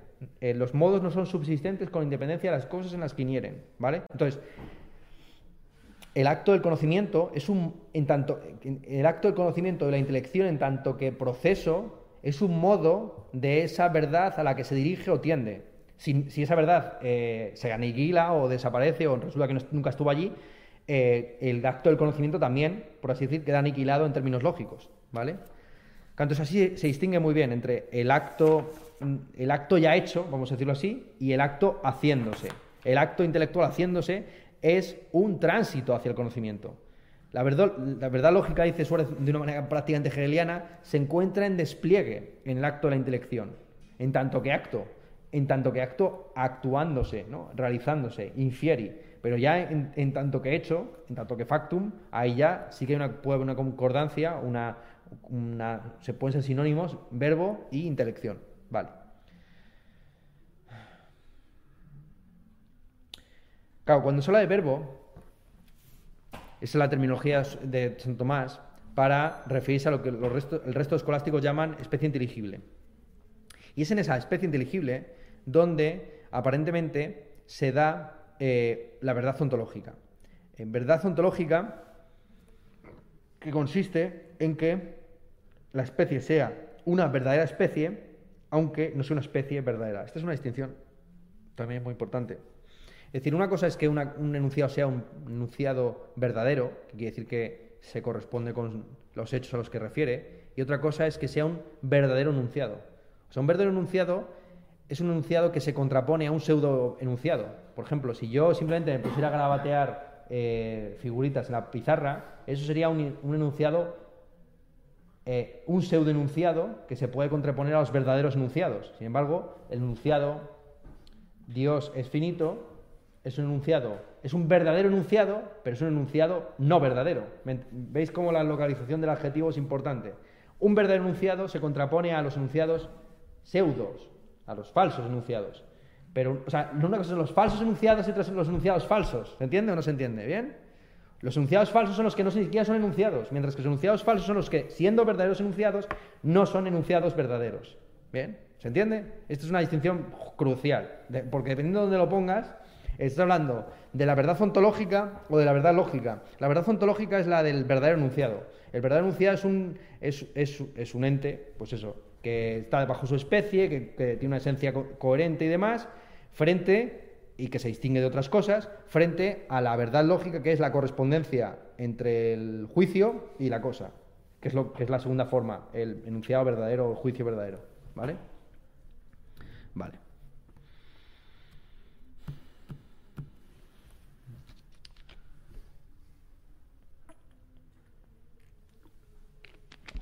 Pero una vez dicho esto, se plantea la duda de si la verdad lógica se encuentra en la noción aprehensiva o solo en la adjudicativa. Bien, si esta verdad lógica que hemos discriminado frente a la verdad ontológica está solo en, los juicios o también en las aprehensiones de conceptos sensibles. Claro, lo, que se ve es que si eh, hay una diferencia entre mención y uso. Bien, una cosa es mencionar una expresión y otra cosa es usarla. Una cosa es citar a un nazi y no comprometerse con las palabras de ese nazi y otra cosa es suscribir la ideología nazi y por lo tanto eh, decir lo mismo, ¿no? Em, o sea, una cosa es usar una expresión y otra cosa mencionarla, ¿vale? Cuando solamente en la segunda forma judicativa y no simplemente aprensiva, tú puedes aprender una ideología, pero no, no enjuiciarla, ni valorarla, ni afirmarla, ni negarla. Ahí donde hay suspensión de juicio no hay compromiso ni con la verdad ni con la falsedad. Algunos filósofos dicen que Dios existe. Otros dicen que no. Pues tú ahí simplemente estás citando las palabras de otro, no estás usando, con lo cual no te estás comprometiendo ni con la verdad ni con la falsedad de esos enunciados. Te da, te da el pairo, tú suspendes el juicio sobre esos temas, ¿no? Es así como proceden normalmente los escépticos, de hecho. Bien. ¿Eso se correspondería con lo de ejercicio de representación o no estaría exactamente.? No, ejercicio de representación consiste. El, el ejercicio es. No, no. O sea, el ejercicio es Em, no, no, no, que va, que va. Eh, y no me hagas volver ahí porque no me acuerdo, o sea, porque estoy muy pegado al donde voy, y, no, pero no tiene nada que ver con lo del ejercicio y la representación. Entonces, la verdad lógica, tal y como eh, la está analizando Suárez, se encuentra propiamente en el juicio. Eh, todo otro acto de entendimiento participa de esa verdad siempre y cuando tiene una cierta relación de proporción, de analogía, lo que sea, con el juicio. Cuando el entendimiento aprende la composición y suspende el asentimiento, es decir, cuando no afirma ni niega nada, entonces ahí eh, no, puede, no puede hablarse de verdad en el sentido lógico del término. No es posible que, ahora bien, por el contrario, no es posible que el, el sujeto se componga con el predicado sin que se afirme el juicio. Es decir, tú no puedes, eh, salvo que estés, como digo, citándolo en una subordinada, lo que sea. Pero eso es, una, es un truquillo, por así decir, puramente sintáctico que no afecta a lo que estamos diciendo, que es la verdad y la falsedad lógica se van a dar en la composición, composición que siempre tiene un carácter adjudicativo, que allí donde no hay juicio y se suspende, por tanto, la, eh, el asentimiento o la negación de lo que se está exponiendo, pues no hay ni siquiera compromiso con la verdad o la falsedad. Vale. Em, y lo mismo se puede decir, dice Suárez, acerca del conocimiento sensible. Dice, pues cuando la oveja conoce al lobo y huye, aunque realice solo un acto simple, no obstante conoce verdaderamente al lobo como enemigo, y de esa manera juzga, aunque imperfectamente. Y la vista, al conocer esta cosa blanca, también juzga de algún modo que esta cosa es blanca. Si a veces parece que el entendimiento o la imaginación aprenden simplemente algo sin juzgar nada en absoluto, como cuando se piensa en un monte de oro o en la quimera o en algo semejante, entonces no se aprende algo como verdadera realidad, sino como posible, al menos por lo que respecta a la figura bajo la cual se aprende o como imaginable o expresable mediante la palabra. Entonces ahí está la posición a la que ha llegado finalmente Suárez, por lo menos aquí, que es que esta verdad lógica tan solo se encuentra en la composición o la división, no en la aprehensión de los términos. Vale, sección quinta. ¿Se encuentra la verdad lógica únicamente en el entendimiento especulativo o también en el práctico? Tema gordo, que si hay verdad en las artes o tan solo en las ciencias, ¿no? En las técnicas o solamente en, las, en los conocimientos teóricos. Y dice, parece seguirse que solo en la ciencia especulativa se encuentra propiamente la verdad, porque únicamente la ciencia especulativa es medida por su objeto, ya que la ciencia práctica más bien mide al suyo. Pues una cosa artificial es verdadera por estar en conformidad con el arte. Aquí, pues, lo que está planteando Suárez es la bidireccionalidad de la adecuación del intelecto a la cosa. En las ciencias especulativas es donde habría verdad porque la dirección sería del entendimiento hacia la cosa, mientras que en las eh, ciencias prácticas o en las técnicas, podemos decir, la relación es inversa. es la cosa la que se tiene que adecuar a las reglas, normas del arte. ¿Vale? Sea como fuere, dice eh, en este punto Suárez cita a Santo Tomás y dice que hay un doble orden del entendimiento, el orden esencial y el orden accidental. El orden esencial es el que em, el que trata de, las cosas en su dependencia del entendimiento, mientras que el orden accidental es el que hace referencia al entendimiento, pero no eh, atendiendo a la relación de dependencia, sino simplemente como una relación extrínseca de, em, conocimiento, de sapiencia o de eh, creencia. ¿vale? Del primer modo, dice Suárez, los efectos artificiales dependen del arte y las cosas creadas de Dios, por lo que esas cosas no son medidas por el conocimiento, sino más bien al contrario. O sea, vuelvo una otra vez a esta paradoja o a este juego que es el que va a intentar resolver. El conocimiento práctico aparentemente se puede eh, comprender o comparar con el objeto en dos, de dos maneras, en cuanto conocimiento y en cuanto causa eficiente o ejemplar. En, el primer, en este último sentido, el conocimiento no se llama propiamente verdadero, sino eficaz o suficiente. Es decir, las ciencias prácticas pues generan cosas y la forma en la que los la generan no se puede decir, no se puede decir que el arte de la alfarería sea verdadero o falso por su capacidad causal, eficiente o ejemplar de crear buenas buenos vasijos o vasijas, sino que la relación ahí es de eficiencia, de suficiencia, de causalidad, no de adecuación, correspondencia y demás. En el segundo, en el primer sentido, en el sentido de que la ciencia práctica, antes de llevar a cabo una serie de actos, tiene que conocer los materiales con los que está actuando, pues ahí sí se puede hablar de un conocimiento práctico verdadero, en el sentido de que está comparando el objeto mm, en una relación de medido con lo mesurante, ¿vale? Contra aquellos que creen que la eh, verdadera ciencia práctica consiste en que el objeto se adecue a la mente, Suárez eh, afirma que en realidad es al revés, que la ciencia práctica parte de unos objetos finales, de unas causas finales que quiere realizar y lo que, lo que hace es adecuarse a esos objetos finales, ¿no? O sea, por así decir, que no es que adecue la, la, materia de la alfarería a la, a la, mente del alfarero, sino que la mente del alfarero comprende un modelo y ya luego ese modelo se aplica.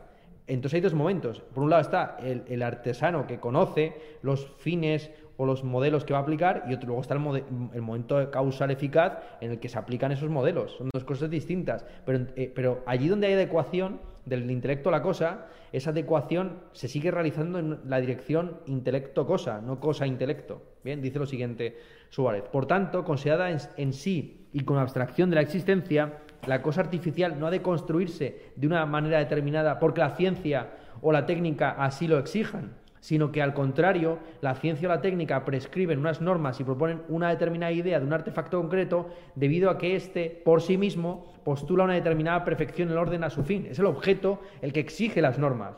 Es el objeto artístico el que exige, pongamos por caso, las unidades de, de tiempo, espacio y acción. Bien, es el objeto estético en tanto que bello el que exige de repente ese tipo de, eh, de acuerdos, de normas, de, em, de clichés que funcionan, pero porque el objeto los exige. No al revés, no es que estemos adecuando forzadamente el objeto a una serie de reglas que son arbitrarias, hemos elegido nosotros. No, no, es el objeto el que, a partir de sus propiedades, de él dimanan esa serie de normas. ¿no? Entonces, pues, eh, ah, está bien, yo creo muy bien explicado. Sigue. Lo mismo puede observarse en el ámbito moral. Pues el medio de la templanza, por ejemplo, no consiste en una cosa precisa porque así lo dictamina la filosofía moral o la prudencia, sino que al contrario, la ciencia moral lo prescribe de esa manera porque dicho medio en sí mismo es de ese modo y exige una determinada proporción. Es decir, los objetos morales no se adecuan a la prudencia, es la prudencia la que se, la, que se adecua a los objetos morales. ¿Bien? Eh, podemos decir que la prudencia tan solo consiste en la adecuación a esos objetos morales, precisamente, ¿no? a esos fines, a, esas causas finales. Entonces hay dos planos. Está el plano de la esencia, en el que la ciencia se adecua al objeto, y luego está el plano de la existencia, en el que ahí sí el objeto se adecua a la ciencia. Es decir, una cosa es cuando uno comprende la esencia de los fines prácticos o artificiales o técnicos, y otra luego está el plano de la existencia, en el que tú llevas a cabo esos objetos, pero que previamente ya tenía una definición esencial. El bien tiene una definición esencial previa a que tú quieras adecuar las cosas a esa idea regulativa de bien. Eso es lo que está aquí, está exponiendo Suárez, ¿no? Muy interesante, criticando esta concepción un poco ingenua de que, que pero muy, muy sugestiva, ¿no? Las ciencias teóricas adecuan el intelecto a la cosa y las ciencias prácticas hacen el ejercicio inverso. No, hay una serie de objetos morales o artificiales o técnicos que primero se conocen esencialmente y luego se llevan a cabo eficazmente o en el orden de la existencia. Eso, esa es la, tesis de Suárez. Bien, 6, sección 6, sexta. Si la verdad se da en la división de igual modo que en la composición, es una, es una sección muy corta, básicamente dice Suárez que sí, que la división y la composición en términos lógicos pues son mm, eh, convertibles, es decir, que tú puedes eh, eh, tomar un enunciado eh, formalmente positivo y convertirlo en un enunciado negativo preservando su verdad. ¿no? Es decir, se dice tanto, ah, dice Suárez, es tan de fe decir que Dios no es corpóreo, es un enunciado eh, negativo, como que es eterno. En una ocasión se está dividiendo el concepto de Dios respecto del de corporalidad, en otro se está componiendo el Dios con eternidad. Entonces es, lo, Tan, tan, tan, eh, tan verdadero el enunciado Dios es, infinito como el enunciado Dios no es finito. En un caso estamos, hablando, estamos dividiendo y en otro caso estamos componiendo, pero en, realidad estamos diciendo lo mismo. ¿Bien? Sección séptima. Si existen las cosas, alguna verdad que sea atributo del ente. Claro, aquí, aquí ya va el asunto, ¿no? De si hay, eh, si existe los, la, verdad en el sentido de la pasión identitativa. Cuando se dice un ente cualquiera que es verdadero, ello se puede entender de dos maneras, dice Suárez. De una manera absoluta e intrínseca o de una manera eh, extrínseca y relativa. La manera absoluta e intrínseca es que eh, es, esta en la que se dice de un, de un ente que tiene una entidad coherente, apta para existir, que no entra en contradicción. Es decir, la, cuando se dice un ente cualquiera que es eh, verdadero en un sentido absoluto e intrínseco, se le está poniendo, por así decir, el adjetivo verdadero antes del sustantivo. Está diciendo que es un verdadero oro, que es un verdadero actor, que es un verdadero, una verdadera proposición, ¿no? Que, o sea, es decir, que, no es el europel, es un verdadero oro, oro por contraposición al europel, que es un verdadero enunciado por contraposición a un, a un dibujo, y que es un verdadero actor por contraposición a un performer, ¿no? La diferencia clásica ¿no? es que el actor encarna una figura ficcional distinta a la que es, corporalmente, mientras que el performer hay una identificación entre el sujeto que realiza la acción y la acción realizada, ¿no? Esa es un poco la diferencia, más o menos. O sea, los performers no hacen, no teatro, ¿no? Cuando un tío se está rajando las venas en mitad de arco, eso no es un... aunque haya un guion, aunque haya un guion, eso no es una obra de teatro, ¿no? Entonces, seguimos. Entonces, la segunda acepción es esta de, eh, de la concordancia, la concomitancia de la cosa y el intelecto. ¿Bien? Partiendo de esta distinción, se pregunta cuál es la verdad que corresponde a los entes en sí mismos. Pues es evidente que es la primera. Si la, si la verdad es una pasión del ente, lo será en el sentido de que existen verdades proposiciones y no de que haya proposiciones verdaderas. ¿Ok? Una pasión del ente que, como de costumbre, no va a añadir nada a la entidad misma. Estoy aquí, Suárez, no lo sabemos. Para Suárez todos los atributos trascendentales al final van a ser la cosa misma, que eh, sin, que se le, sin que nada es buena, verdadera y, y una. Vale, varias posiciones.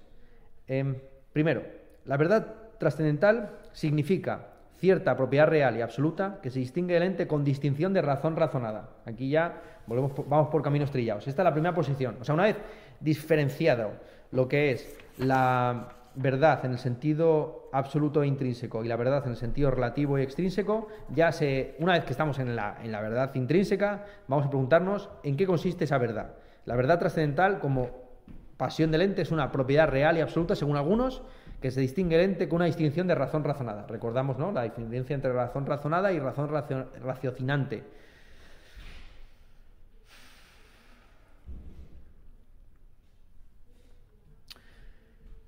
Dice, bueno, establece una diferencia entre dos, entre dos maneras de comprender la conformidad en que consiste la relación del entendimiento con la cosa, eh, este es o actual o aptitudinal, ¿vale? La actual eh, únicamente puede consistir en que la cosa sea tal cual se entendía en acto, mientras que la aptitudinal es que la cosa sea tal que pueda entenderse en virtud de un verdadero y propio concepto de dicha cosa, ¿vale?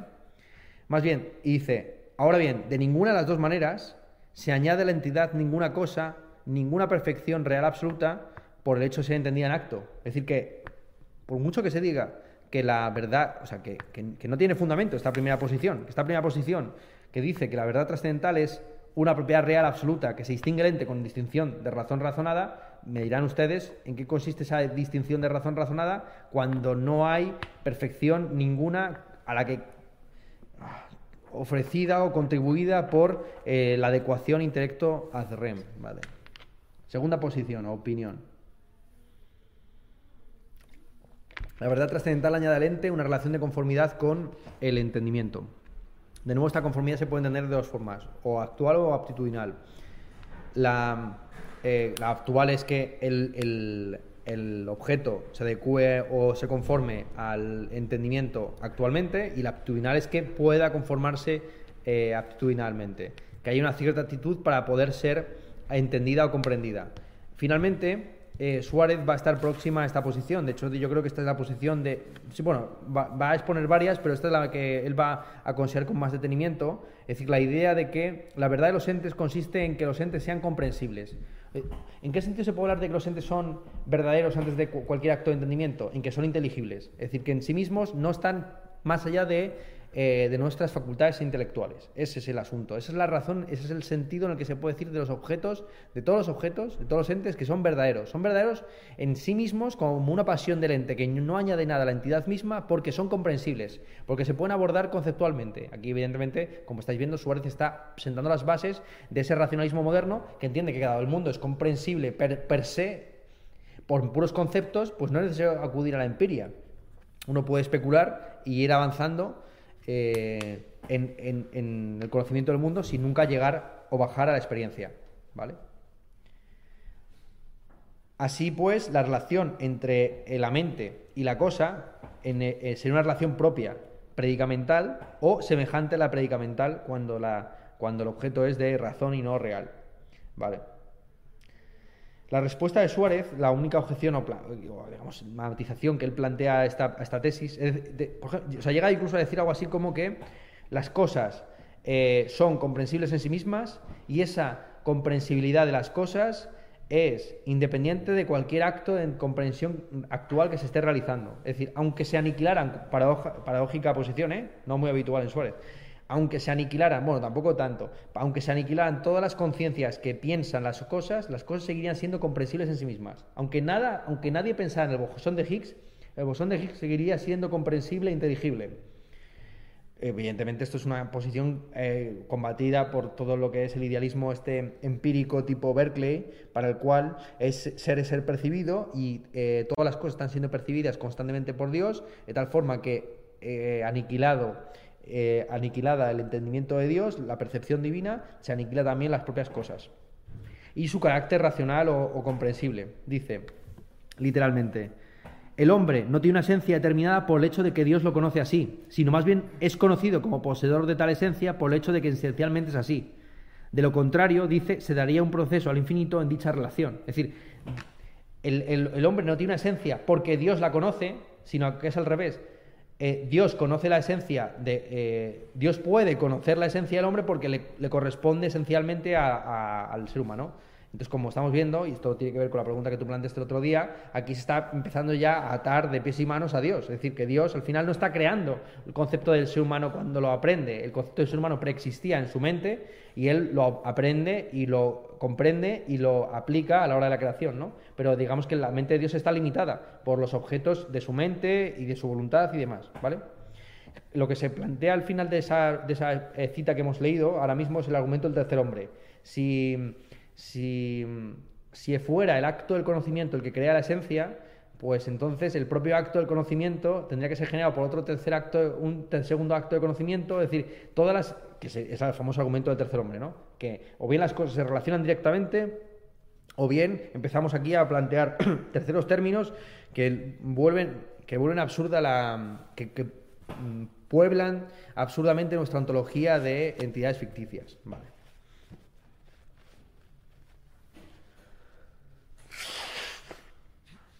Vale. Plantea, una vez dicho esto, Suárez se plantea la cuestión de cuál es la relación que existe entre la- las cosas y Dios. Eh, se podría decir que en un primer momento, pues evidentemente hay una relación de creación en el que las ideas de Dios, las ideas que tiene Dios de las cosas, funcionan a modo de causas ejemplares que el artífice tiene inicialmente, a partir de las cuales crea las, las cosas. Y por lo tanto puede haber verdad o falsedad en la, correspo- en la, en la forma en la que Dios eh, aplica esas ideas a la hora de la creación. Evidentemente Dios no tiene eh, error, no tiene deficiencia y por lo tanto tampoco va a poder eh, generar entes falsos a partir de ideas verdaderas. Sin embargo, en el caso del, arte, del arte, de las artes, en el caso de las artes artificiales, ahí sí eh, nos damos con la circunstancia de que las cosas artificiales pueden estar más o menos conforme al modelo. Es decir, tú puedes tener un modelo de cómo se debe construir una mesa de IKEA y otra cosa es que tú eso sepas llevarlo a cabo y ahí evidentemente se puede decir que una mesa IKEA es una falsa mesa de IKEA si tú no has sabido montarlo bien porque te faltaba un tornillo lo que fuera, ¿bien? Entonces, la verdadera mesa Ike- IKEA está en, el prospecto de, de, de esa compañía y no en el engendro que tú has montado en el salón de tu casa, ¿bien? Entonces ahí sí puede haber, decirse que hay una relación predicamental entre los objetos y el arte. Ahora bien, dice, una cosa artificial está de acuerdo con un arte no porque tenga una relación predicamental con el arte, sino porque tiene una cierta figura y proporción. Esto, es- es- lo que está diciendo aquí Suárez es muy fino y yo la mejor forma que tengo de explicárselo es con un ejemplo de lo que en filosofía del lenguaje se conoce como la distinción entre propiedades del lenguaje objeto y propiedades del metalenguaje. E- ejemplo, em, en química hablamos de compuestos químicos tales como el cloruro sódico. El cloruro sódico es una entidad del lenguaje objeto de la química que tiene una serie de propiedades como por ejemplo la, la salabilidad. El cloruro sódico es la sal, ¿no? Pero el hecho de que el cloruro sódico sea salado y pertenezca a la química no convierte la química en, algo salado. Es decir, tú coges un manual de química y lo lames y no está salado. Entonces hay propiedades de, de un nivel y de otro. Y un poco lo que está diciendo aquí Suárez es esto, es decir, que los objetos artísticos se adecúan al arte no porque de repente, ¿cómo decir?, que mm, em, las estatuas se parezcan a los manuales de, bellas artes, ¿no? O de, alfare- de, de- escultura o de lo que sea, sino que eh, porque tiene una cierta figura, una figura que se mueve en un plano distinto al que se mueve el discurso metalingüístico sobre ese arte. Claro, pues se puede decir que la degeneración del, del arte contemporáneo consiste en la fusión entre metalenguaje y lenguaje objeto. Es decir, que al final no hay ninguna diferencia en el arte conte- contemporáneo entre la obra de arte y la explicación de por qué es una obra de arte. ¿Bien? O sea, al final resulta que lo que convierte en artístico, pues eso, un plátano mm, pegado a la pared, es la explicación de por qué eso es una obra de arte. Cuando una cosa está en un nivel metalingüístico, metaartístico, y el otro debería estar en un plano eh, artístico o objetual, ¿vale? Ese es el, lo que está diciendo Suárez cuando dice que los objetos artísticos se adecuan al arte, pero no en una relación predicamental con las normas, sino porque tienen ciertas figuras y proporciones, aunque sean derivadas de esas normas, ¿vale? Seguimos. Eh, no obstante, por mucho, de cualquier forma que se explique, la verdad no puede consistir en una mm, eh, forma, en una relación propia y formal. Y esto se ve precisamente en los objetos estibles, que son objeto de conocimiento, pero no están en una relación real con la ciencia, a pesar de que sean potencialmente cognoscibles. Aun cuando, aquí vuelve sobre, otra sobre estos fueros, aun cuando no hubiera ningún entendimiento eh, que conocieran acto, seguirían siendo cognoscibles los entes en sí mismos. En esto consiste aparentemente la verdad intrínseca, que no depende de relaciones reales con la mente, sino que obedece simplemente a principios propios e intrínsecos de la cosa. Se dice que algo es verdadero en la medida en que no es falso o ficticio. Esa es una forma de verdad intrínseca, la verdad propia de los verdaderos enunciados que no enunciados verdaderos. De ahí eh, que en buena medida la, verdad diga principalmente negación de falsedad. Cuando se dice que Yahvé es el verdadero Dios, lo, que está diciendo es que eh, no es un falso ídolo. Se está negando su condición de falso ídolo. El concepto de verdad, aunque no tenga una relación real en este sentido intrínseco del término con la mente, sigue con nota en algún sentido al entendimiento. No solo de manera negativa, sino positiva, porque apunta, como hemos subrayado constantemente, una cierta concordancia positiva, aunque sea aptitudinal los objetos son verdaderos en sí mismos en la medida en que tienen aptitud para ser conocidos. Entonces aquí surge la, cuarta opción. La cuarta opción, la cuarta tesis es que la verdad es una denominación extrínseca. Según esta posición, sería el entendimiento quien formal e intrínsecamente se denomina verdadero, mientras que las otras cosas reciben esa denominación solo en cuanto signos o causas de la verdad del entendimiento. La verdad no añade nada al ente, sino que es una concomitancia con algo extrínseco. es una posición que también Suárez va a, criticar. Para él, al final, el enunciado, la posición al que va a sostener es la siguiente.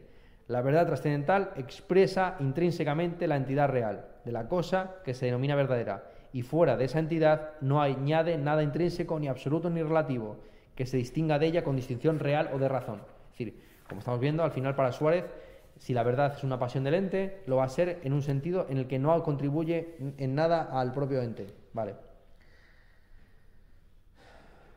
Y aunque, y volvemos a lo mismo, aunque sea imposible factualmente que no haya algo comprensible que no, no esté siendo comprendido por al menos una mente, en una, dice él, en una hipótesis imposible en la que todos los entendimientos, tanto los divinos como los mortales, hayan sido aniquilados, todavía seguirían siendo cognoscibles o, él dice, estibles los objetos de la ciencia. Claro, escible de esquire, conocer, saber. de ahí viene, por ejemplo, necio, necio es nec el que no tiene ciencia. El necio es el que no entiende, sin más. Y los objetos escibles son los objetos cognoscibles. Claro, cognoscible al final es un, es un compuesto del, del estire, del verbo eh, eh, comprender, saber, entender. Vale. Esto por lo que toca, digamos, siempre eh, estamos aquí hablando de la verdad ontológica. Una verdad ontológica que, aunque, como hemos dicho, es independiente de los entendimientos que lo comprenden, eh, tiene una relación privilegiada, sobre todo con un entendimiento, con entendimiento divino, en la medida en que la conformidad con ese entendimiento es esencial para todas las cosas. Pero volvemos a lo mismo, eh, Dios no es, o sea, las cosas no tienen una esencia porque Dios las conozca así, sino que Dios las conoce así porque tienen esa esencia. Este el, famoso problema de Eutifrón que ya dijimos, Eutifrón lo planteaba para el caso de la justicia y la piedad, pero se puede plantear para todos los temas, ¿no? Allí donde se dé siempre una instancia, y no solamente tiene que ver con los dioses, tiene que ver con cualquier instancia de, jurisdicción absoluta. Es decir, allí donde se plantea siempre una instancia que va a decir eh, verdad o falsedad de, de, todo lo que cae bajo un campo, se puede siempre plantear si esa eh, esa, autoridad, esa instancia, eh, afirma eso o lo otro porque es verdadero o viceversa. Es verdadero porque lo afirma de esa manera. Es decir, si es previa la autoridad a la verdad o viceversa. Vale.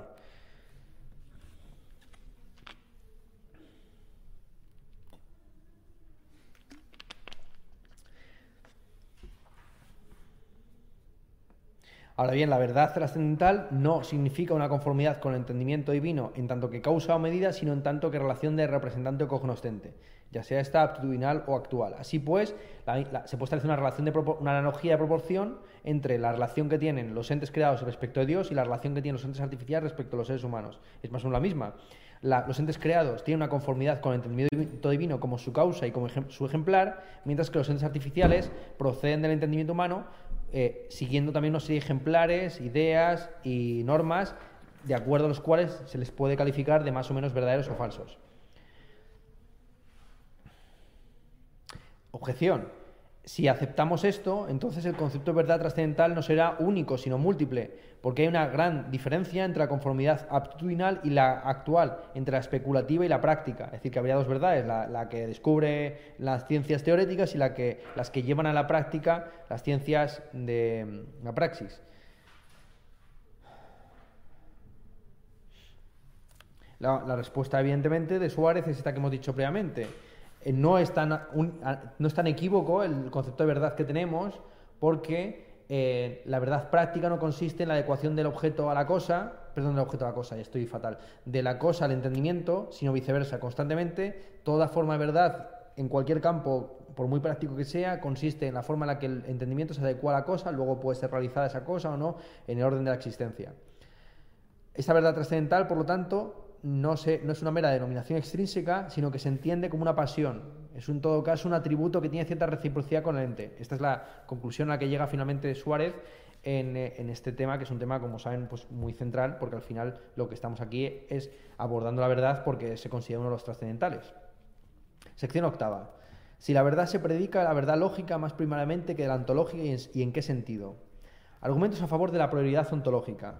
La verdad es un objeto del entendimiento que supone anterioridad a cualquier acto eh, intelectual. Antes de que los objetos sean conocidos, los objetos tienen que tener una cierta verdad ontológica, que es esta que hemos estado subrayando una y otra vez, la verdad trascendental de los entes.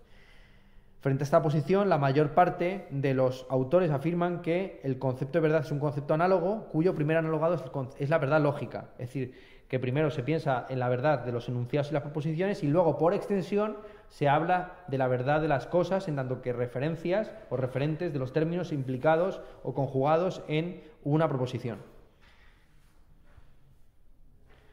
La verdad está primeramente en el entendimiento en tanto que objeto estudiológico y no es sino más tarde que se extrapola, se extrapola a las cosas.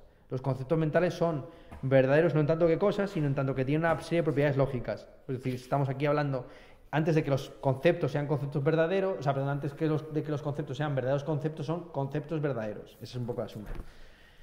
Según esta opinión, por lo tanto, Dios no es verdadero en cuanto ente inicialmente, sino en cuanto ciencia o es ciente especulativamente. Pues eh, por, por esta prioridad que se está dando a la verdad lógica sobre la trascendental. ¿Vale?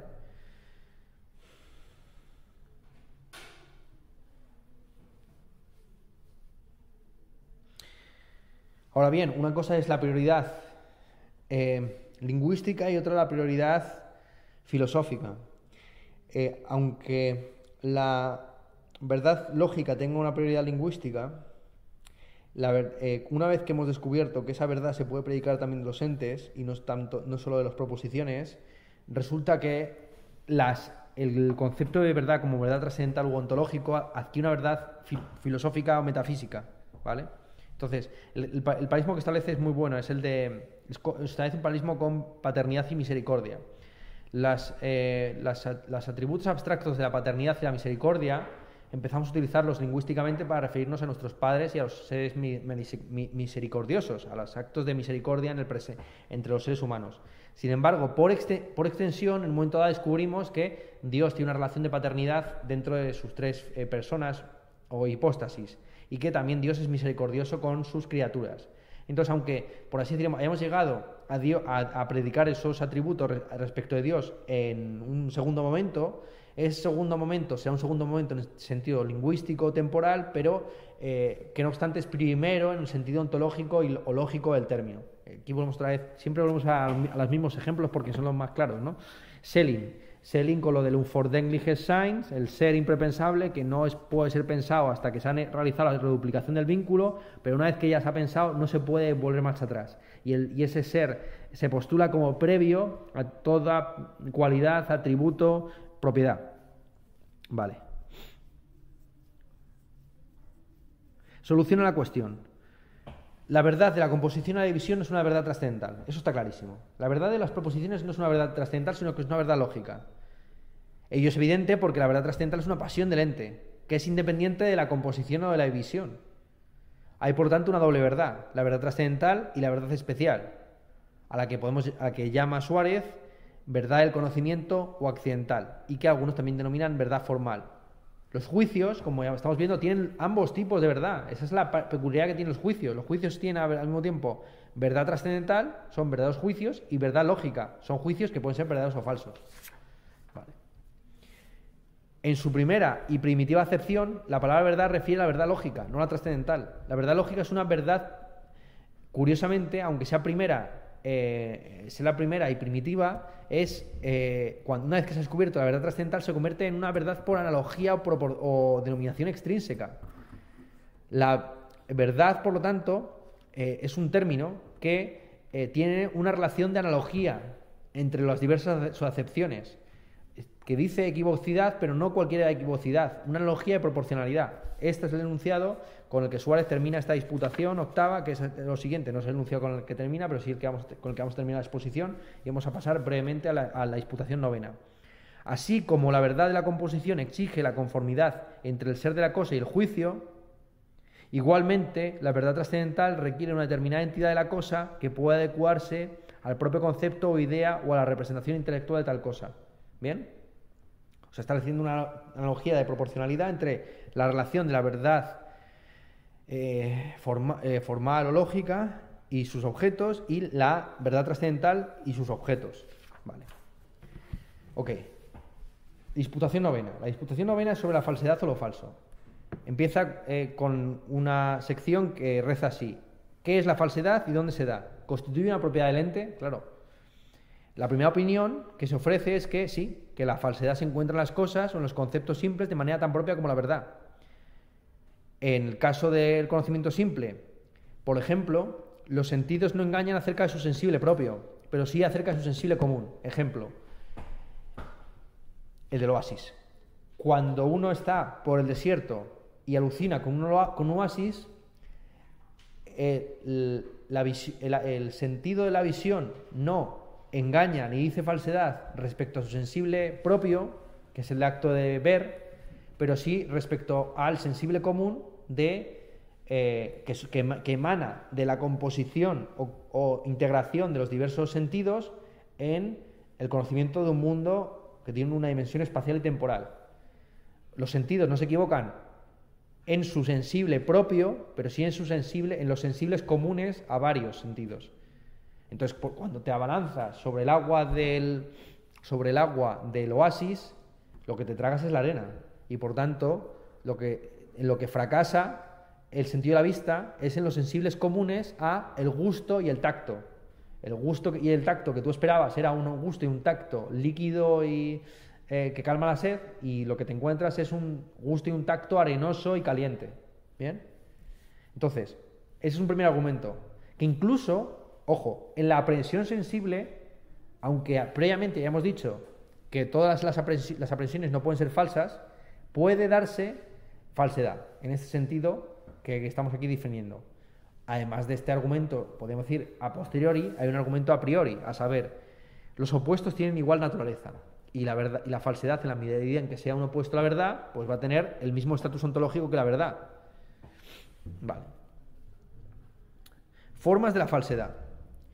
La falsedad puede darse como una impresión imperfecta en la especie del objeto, que es esto que hemos dicho, de que eh, eh, pues tenemos unas impresiones imperfectas de los objetos que nos rodean cuando los comprendemos sobre todo en sus sensibles comunes.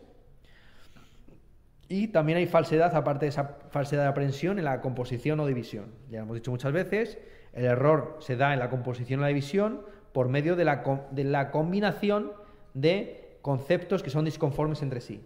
Pero ojo, aquí lo que se está sugiriendo es que la falsedad de la composición depende de la falsedad en la aprehensión. Porque si nosotros no hubiéramos aprendido los conceptos simples con los que se articulan las proposiciones falsamente, nunca llegaríamos a realizar esos enunciados. Si no hubiéramos alucinado acerca de la existencia de un oasis, nunca diríamos, enunciado falso, ahí afuera hay un oasis. ¿Bien? es precisamente la imperfección en la especie sensible o inteligible del oasis la que eh, mm, crea la falsedad del enunciado. Si no, ¿de dónde iba a salir? ¿no? Esto es como vamos a decir, ¿de dónde va, es como lo de la plusvalía de Marx. ¿De dónde va a salir la plusvalía si resulta que en el proceso productivo tan solo intervienen una serie de mm, factores de producción, entre ellos la mano de obra? Pues esto es igual. ¿De dónde va a salir la falsedad en la composición si no estaba previamente en los términos? ¿Cómo puede ser posible que, que términos que son verdaderos y que tienen una vinculación necesaria con sus objetos, de repente por un acto de magia se compongan eh, y den falsedad? Bien. También hay falsedad en el orden artificial, en la medida en que los productos del artificio o de las artes no se, no se acomodan o no se adecuan a sus reglas u ideas. También hay, por supuesto, falsedad sui generis en la naturaleza. Por ejemplo, cuando se dice que una serie de monstruos o de pecados que discrepan de las ideas o normas que deberían imitar eh, las causas segundas naturales. Bien, también hay, por supuesto, falsedad en la acción humana, práctica, no poética. Eh, la poética tiene que ver con la técnica, por supuesto, con la creación de nuevos objetos o con la violencia respecto de las causas naturales. La acción práctica humana eh, puede también decir falsedad, por ejemplo, cuando se desvía de ciertas reglas como la de la prudencia, la honestidad o la, eh, sobre todo la honestidad. La mentira, por ejemplo, podría entenderse como una falsedad de la acción humana. Entonces, se ha distinguido aquí ya por lo menos cuatro formas o cinco de la falsedad. La falsedad como imprecisión o confusión en la impresión sensible, que también genera confusión o imperfección en las especies inteligibles. La eh, falsedad en la composición de esos eh, conceptos singulares o términos en el, enunciado.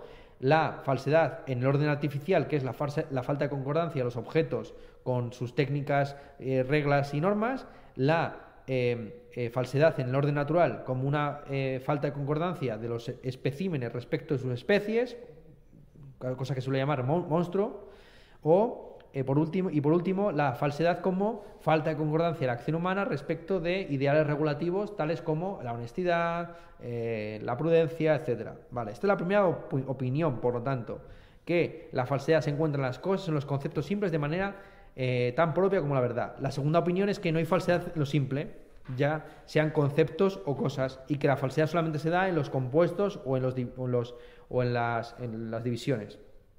Posición de Suárez. En las cosas fuera del entendimiento no existe estricta y rigurosa falsedad. Si se las llama falsas es por una cierta metáfora o denominación extrínseca. Pone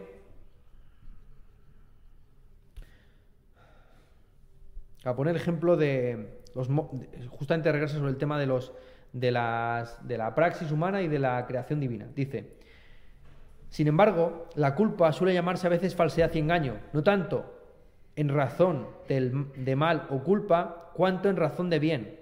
Todo pecado, en efecto, posee alguna razón de bondad aparente, atendida a la cual puede decirse que es una cosa falsa y fingida, mas no tiene tal denominación en orden a Dios, sino en orden al hombre a quien engaña, según vamos a ver inmediatamente acerca de otras cosas falsas.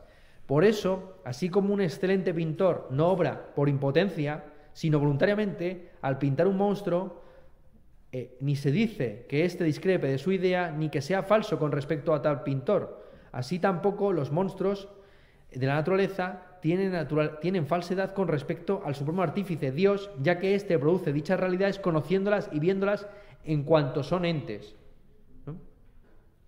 La, eh, la, tesis, por tanto, es que no hay entes naturales falsos, pero tampoco hay entes artificiales falsos, porque, porque cuando un eh, artesano sigue una regla equivocada o imprudente, el objeto se adecua a esa regla imprudente y, y, mm, yo qué sé, inoportuna perfectamente. Otra cosa es que ese agente, por, por razones morales que no, que no competen la verdad y la falsedad, debería haber seguido otro tipo de reglas. Tú quieres, qué sé yo, macho, cocinar una bichisua y resulta que aplicas la, la receta de eh, del cocido madrileño. Pues, pues la relación, la relación que existe entre la regla y el objeto es una relación verdadera. Otra cosa es que tú deberías, en un sentido moral y no, eh, pues no de verdadera o falsedad, haber utilizado otra regla. Pero la, relación entre la regla y la cosa es una relación que no puede, eh, que no se, no se puede ver como ¿Cómo va a, a- a ser falsa, salvo por, dice Suárez luego más adelante, salvo por una cierta imperfección de los materiales? Ahí sí. Tú estás aplicando, pongamos por caso, la regla de la bichisua. Efectivamente, ahí sí ya estás correcto. Pero de repente los materiales que tienes a tu alrededor, pues no son los adecuados y demás. Y ahí te puedes, porque yo qué sé, la sopa está caducada, no, no sé muy bien lo que es una bichisua, me suena muy fino, eh, lo he probado alguna vez, pero sí es como una sopa, ¿no? Más o menos. Ni idea, whatever, ¿qué más da? No, no somos finos en este tema. Entonces, eh, la bichisua, pues eh, la bichisua, que es algo que ni siquiera conocemos aquí en esta sala, pues que nos resulta completamente desconocido, tiene unas reglas y otra cosa es que de repente pues tú tengas en tu unos ingredientes impropios y por un defecto o imperfección de los materiales, pues tú no lo lleves a cabo. No puedes ejecutar correctamente la, la regla. Lo que no se ve es cómo eh, va a haber una falsa eh, pero claro, la falsedad que se estaba postulando hasta ahora era una falsedad que tenía que ver con el uso de reglas impropias.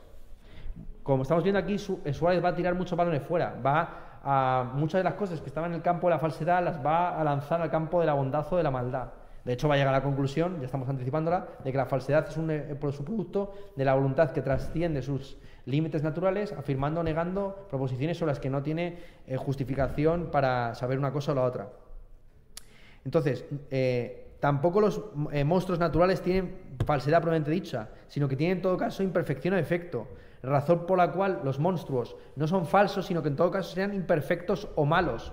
La, la imperfección de los monstruos no es una imperfección que tenga que ver con, no es una imperfección epistemológica, vamos a decirlo así, si la epistemología trata la verdad y la falsedad, sino que es una imperfección moral. Vale. Las cosas artificiales a veces discrepan de su modelo, pero esto acontece de dos maneras. Una, en cuanto que discrepan del modelo existente, o dos, en tanto que discrepan del modelo que se debería haber utilizado, del modelo potencial. Cuando esto ocurre, dice eh, Suárez, no se puede hablar propiamente dicho de falsedad, porque entonces lo hecho artificialmente no discrepa de la idea de la que procede. El cocido madrileño no discrepa de la idea de la que procede, que es el modelo o la receta del cocido madrileño. Otra cosa es que se debería haber aplicado en ese contexto la receta de la bichisua. Vale. Se dirá, por consiguiente, dice Suárez, que tal artefacto es incongruente o malo en cuanto a artefacto, pero no propiamente falso. De esta manera, dicen los dialécticos que la consecuencia o hilazón que no se hace en conformidad con las reglas lógicas es ciertamente mala, pero no falsa. ¿Vale?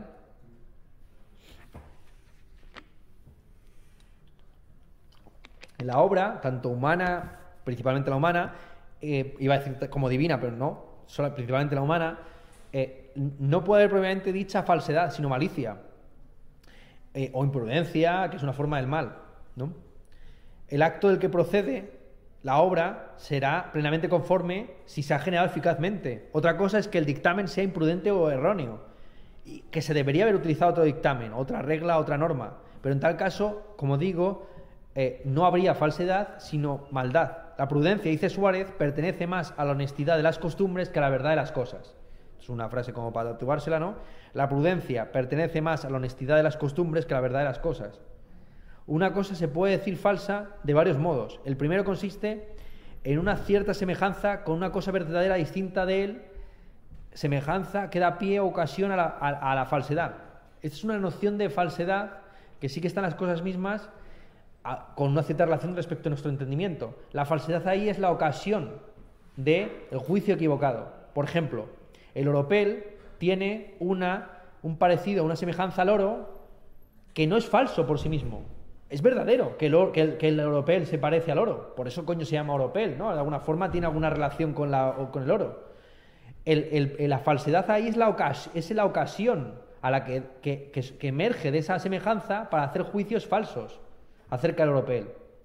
Otro ejemplo mucho más interesante, el que se suele poner del actor. Para, lo- para San Agustín, por ejemplo, el verdadero actor es un falso personaje.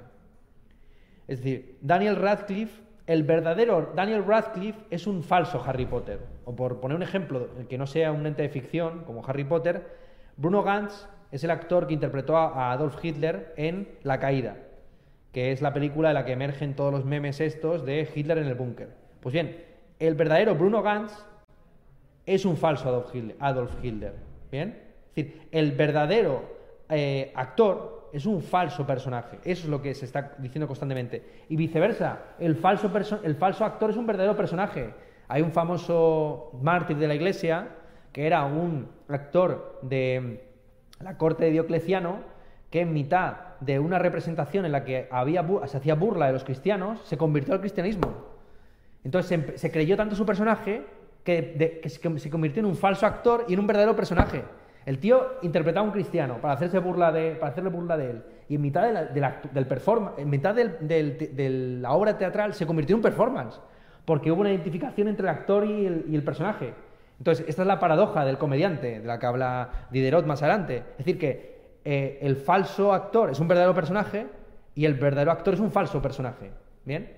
Que, hay una diferencia. El, verdadero actor es el que no se lo cree, coño, el que, está. El, que hace de Hitler cuando están, le están grabando, pero no vuelve a casa y sigue gritando eh, órdenes eh, para salvar Berlín de los soviéticos. ¿Me explico? Bruno Gantz, espero, en tanto que verdadero actor, no seguiría siendo Hitler cuando regresaba a casa. A diferencia de lo que le pasó a este actor de Diocleciano, eh, un mártir de la iglesia de cuyo nombre ahora mismo no me acuerdo.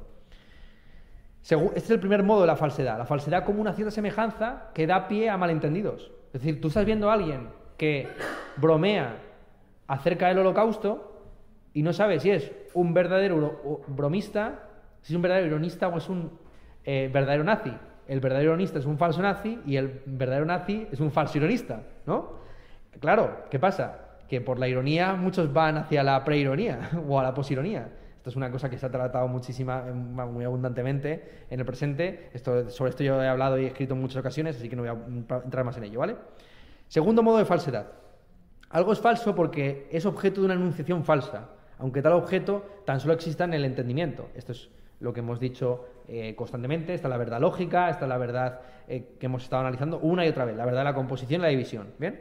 Es decir, hay un enunciado falso que en el que se han compuesto dos entes que no, no concuerdan entre sí, en el que no hay concomitancia del concepto formal con el concepto objetivo. Vale, tercer modo. Una cosa es falsa cuando no está de acuerdo con su idea ejemplar. Y este es el tercer modo, como ustedes están viendo, que aquí se está analizando. Es decir, pues que de repente la idea de la bichisua no se corresponda con la bichisua en el propio plato. Vale, segunda afirmación de Suárez. No se da auténtica falsedad o engaño en los conceptos o actos cognitivos simples, sean del entendimiento o del sentido, sino que se les atribuye metafóricamente, igual que se les atribuye metafóricamente a las cosas mismas. Cuando decimos que alguna imagen es falsa, la falsedad exi- existe efectivamente en nuestra atribución o composición, porque atribuimos tal imagen a, a uno a quien no representa pensando que es imagen suya. En este sentido, la falsedad solo existe objetivamente en el intelecto, o se toma denom- denominativamente del acto intelectual. Propiamente, no engaña el acto de la aprensión sensible o intelectual, porque en la aprensión lo que se ofrece simplemente es una imagen que luego puede componerse en una proposición. Esto es, esto es lo que hemos dicho constantemente, ¿no? Nadie puede negarte que tengas alucinaciones. El momento en el que tú te extralimitas más allá de aquí estoy viviendo, viendo la Virgen para afirmar se me ha parecido la Virgen, ahí es cuando efectivamente eh, eh, realizas un enunciado negativo. ¿bien? Cuando vas más allá de la mera constatación de la aprensión sensible o intelectiva y quieres juzgar y componer y afirmar cosas sobre los sensibles comunes y no simplemente los sensibles propios, ahí es cuando ya entramos en falsedad. Tercera afirmación de Suárez. La falsedad se encuentra propiamente en la composición y división del entendimiento. Bien, ya poco a poco va Suárez eh, por- eh, solucionando todos los problemas que se ha planteado en estas dos disputaciones. Los, como ven, ¿no? Para Suárez finalmente, la verdad y la falsedad tiene que ver con la composición y la división. Las apresiones sensibles son verdaderas por sí mismas y no pueden entrañar falsedad. Claro, lo que va a hacer Descartes con la hipótesis del genio maligno es mostrar en qué contexto mega escéptico las apresiones sensibles sean falsas. Eh, Te, engañare- te engañarías no solamente de los sensibles propios comunes, sino de los propios. Y, estarías- y ni siquiera, porque claro, la hipótesis del genio maligno ni siquiera tuvo alucinación, sino una verdadera alucinación. ¿no? La verdadera alucinación es una falsa realidad y viceversa. La verdadera realidad es una falsa alucinación. Aquí podemos jugar con estas palabras constantemente. Pues lo que va, lo que eh, en un momento dado plantea Suárez, este, Suárez Descartes en, en la versión más extrema del genio maligno, de la hipótesis escéptica, es que ya ni siquiera las alu- alucinaciones sean verdaderas alucinaciones, sino falsas alucinaciones. Ni siquiera estás alucinando correctamente. Claro, pero por lo menos tiene que haber un sujeto de alucinación. Esa es la, esa es la salida por la que Descartes escapa de la hipótesis del genio maligno. Vale. El concepto simple, como hemos dicho, está directa y positivamente vinculado con el objeto, eh, no está en desacuerdo con el objeto, sal- salvo en casos muy puntuales, eh, y que es el juicio principalmente el que presenta disconformidades positivas. La esencia de la falsedad estrictamente considerada va a ser lo siguiente. Aquella disconveniencia o inadecuación que existe entre el juicio y el entendimiento que compone o divide y la misma realidad tal y como es en sí. Esa es la definición esencial de la falsedad. Aquella disconveniencia o inadecuación que existe entre el juicio y el entendimiento que compone o divide y la misma realidad tal y como es en sí.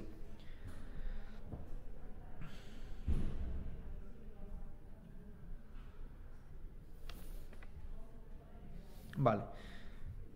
Bueno, sigue Suárez mm, abordando diversas acepciones de todo este asunto. Es que no tiene mucho sentido entrar en las distinciones que sigue estableciendo ulteriormente, eh, donde dice que hay dos posibilidades de discrepancia entre la cosa eh, y, el, concepto, una positiva y otra negativa. La positiva sería la de la composición y la división, la negativa sería la aprehensión. En fin, aquí est- esto podríamos más o menos soltárnoslo. Ya más o menos Suárez ya ha establecido todo lo, Ah, interesante. Al final de esta sección, sección primera, de la disputación novena, Suárez a- eh, entra a valorar si verdadero y falso son opuestos. Y dice que tan solo son opuestos o contrarios, para ser más exactos, allí donde eh, lo verdadero o falso se predica de un mismo objeto absoluto. Eh, Es decir, allí donde los términos son contradictorios, las enunciados son contradictorios porque son afirmaciones contrarias. Es decir, uno afirma sentimiento y otro disentimiento respecto del mismo juicio. Eso es. Por lo demás, todas las proposiciones son igualmente verdaderas o falsas, aunque en un cierto sentido se podría decir que ciertas proposiciones son más verdaderas o más falsas dependiendo de su grado de, de- de proximidad a la, a la- verdad o la falsedad. Por ejemplo, eh, cuando se dice que 4, es, i- 4 es igual a 2, ese enunciado es falso, pero menos falso en un cierto sentido que el enunciado 4 es igual a 1000. Bien, como que hay una discrepancia mucho mayor que en la primera. Como que lo primero podría ser fruto de un error eh, menor que la segunda. Como que la segunda requiere de un error más deliberado. Y aquí, amigos míos, es donde surge, la- donde Suárez empieza a enseñar la patita de que el origen de la falsedad estriba en la voluntad. Y que los seres humanos se equivocan, se equivocan o se entran en errores por un acto de voluntad. Sección segunda, origen de la falsedad. La falsedad, en sentido propio, como ya hemos dicho, se encuentra en la composición y la división. No hay falsedad en cuanto a las cosas, no hay falsedad en, las cosas naturales. Evidentemente se puede entender, ¿no? Que las, hay falsedad en las cosas naturales, en la medida en que existen monstruos, hay falsedad en las cosas artificiales, en la medida en que son eh, obras defectuosas, hay falsedad en los actos morales, en la medida en que son eh, son libres y pueden, eh, por medio del libre arbitrio, seguir cauces de acción imprudentes. Y hay falsedad, por supuesto, también en los sentidos, con todo este tema de la diferencia entre la, eh, los sentidos, los sensibles propios y los comunes. No obstante, para Su- Suárez, como ya ha ido estableciendo, la falsedad tan solo se da en la composición y la división, tan solo se da en los juicios. Ojo, pero también los juicios no son en tanto que afirmados y negados, sino también en ocasiones en tanto que eh, puestos entre paréntesis.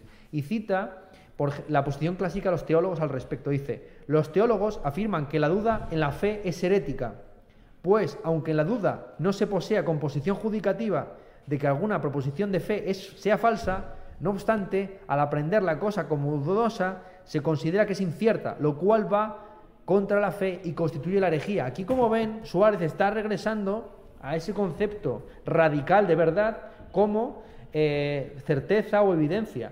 ¿no? Es decir, tan falso al final va a ser afirmar o negar algo como dudar de ciertos enunciados que se dan por, eh, por evidentes y certeros.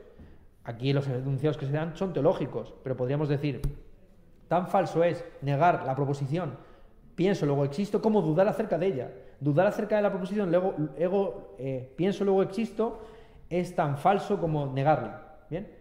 Porque supone de alguna forma no atender a la potencia de certeza y evidencia que acompaña a ese, a ese enunciado que ni siquiera es un silogismo, porque habrá alguno que diga, aquí eh, Descartes lo que está haciendo es deducir la existencia a partir del, del- pensamiento, ¿no? deducir el ser a partir del inteligir. Pero no, no. Tal y como dice eh, Descartes en las meditaciones metafísicas y en otros textos donde aparece esto del cogito ergo sum, eso es una especie como de gran flash de intuición intelectual que uno aprende eh, de manera simple, no compuesta. Vale.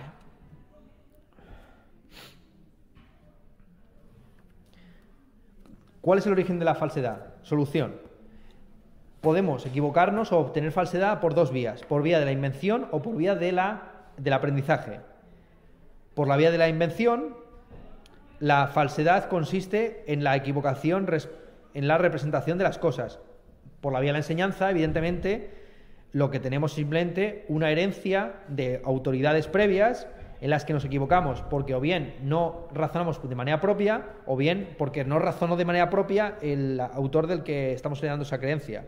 Evidentemente, la segunda vía, la vía de la autoridad o de la enseñanza, de la doctrina, eh, eh, depende esencialmente de la, de la, invención. Es decir, que al final los errores o falsedades provienen de la invención. ¿Vale? Una invención que, que principalmente tiene su fuente en la voluntad. Porque el entendimiento, dice Suárez, puede ser obligado en el orden de la verdad, pero no en el orden de la falsedad. Cuando un, cuando un entendimiento aprende un, enunciado verdadero, no puede hacer nada ante él salvo sentir, salvo sentir. Es decir, frente al enunciado 2 más 2 son 4, en realidad, si sabe, conoce los términos y sabes lo, conoce su significado, no puede sino asentir ante tal afirmación. ¿no? Otra cosa es que por un ejercicio de voluntad o de, o de imperfección del entendimiento o por lo que sea, pues tú de repente te equivoques no hayas comprendido muy bien lo que te estaba diciendo la otra persona o deliberadamente tú quieras, eh, en fin, ir a la contra ¿no? de las matemáticas porque eres un antisistema. ¿Vale? Entonces, e, ese es el origen. Dice, por eso no es posible que en cuanto al ejercicio incurra en un juicio falso a no ser en virtud de una moción libre de la voluntad, ya que excluida la necesidad, el entendimiento no puede ser determinado a juzgar sino por la voluntad. De aquí se desprende también el hecho de que la verdad sea mucho más inmutable que la falsedad, ya que el juicio falso es de suyo mudable, o mejor dicho, o por mejor decir, el entendimiento, siempre que profiere un juicio falso, puede sufrir mutación y proferir uno verdadero, mientras que el juicio verdadero, si es perfecto, es de suyo inmutable. Ojo, esto tiene una relación con lo que dijimos otro día del Lisis. ¿eh? Los buenos son perfectos y inmutables, no, no pueden mejorar. Entonces, ¿qué beneficio van a sacar los unos de los otros? Mientras que los malos, ya explicamos que la, su maldad consistía en su mutabilidad, en su imprevisibilidad, etc. Ahí eh, Platón está hablando de la amistad, pero como vimos cuando analizamos el pasaje en el que se mencionaba la filosofía, podríamos aplicar esos mismos razonamientos a otros campos, como este que estamos aquí tratando. Respuesta. La falsedad actual o ejercida mediante un juicio actual tiene su origen próximo en la voluntad humana. Claro, aquí entonces se produce ya un salto en el que, diantres, la verdad al final va a ser primera respecto de la bondad, pero la falsedad que aparece como un contrario u opuesto a la verdad, lejos de entrar en el campo de la epistemología, resulta que está en el campo de la moral. No sé si explico. Ven, ven aquí lo, bonito e interesante que está planteando Suárez, que como digo, luego está en Descartes y muchos otros. Porque para Descartes y todos los que van a venir en el siglo XVII, antes de realizar esto, una investigación certera acerca de los objetos, hay que hacer una reforma al entendimiento en el que ordenemos nuestra voluntad a eh, el conocimiento de la verdad. Y hay que hacer un ejercicio muy firme de la voluntad para eh, para no equivocarnos, para no engañarnos, para no eh, sufrir sesgos cognitivos que nos lleven a pensar que, lo que, las verdades heredadas de nuestros padres son verdaderas, etcétera, etcétera. ¿Vale? Sección tercera, ya voy terminando. ¿De dónde proviene la dificultad en la consecución de la verdad? Cuatro opiniones, no voy a, a detallarlas mucho. Primera opinión, la causa de la dificultad en la aprehensión de la verdad es la imperfección de nuestro entendimiento. Nuestro entendimiento es imperfecto y conoce las cosas tan solo a través de los sensibles, etc. Segunda opinión. Esta opinión Fonseca se la atribuye a Heráclito. La dificultad a la hora de buscar la verdad consiste, estriba principalmente en las cosas. Son las cosas las que no producen especies propias en nuestro entendimiento. Son las cosas las que son difíciles por sí mismas. Eh, son las ideas las que son complejas, difíciles, inaprensibles. No es nuestro entendimiento. Nuestro entendimiento es perfecto pero eh, por la razón que sea, los objetos a los que está orientado pues son contradictorios en sí mismos o lo que sea. Tercera opinión. Pues la tercera opinión, que es la de Santo Tomás, afirma que el entendimiento humano está situado a medio camino entre cosas más perfectas y menos perfectas.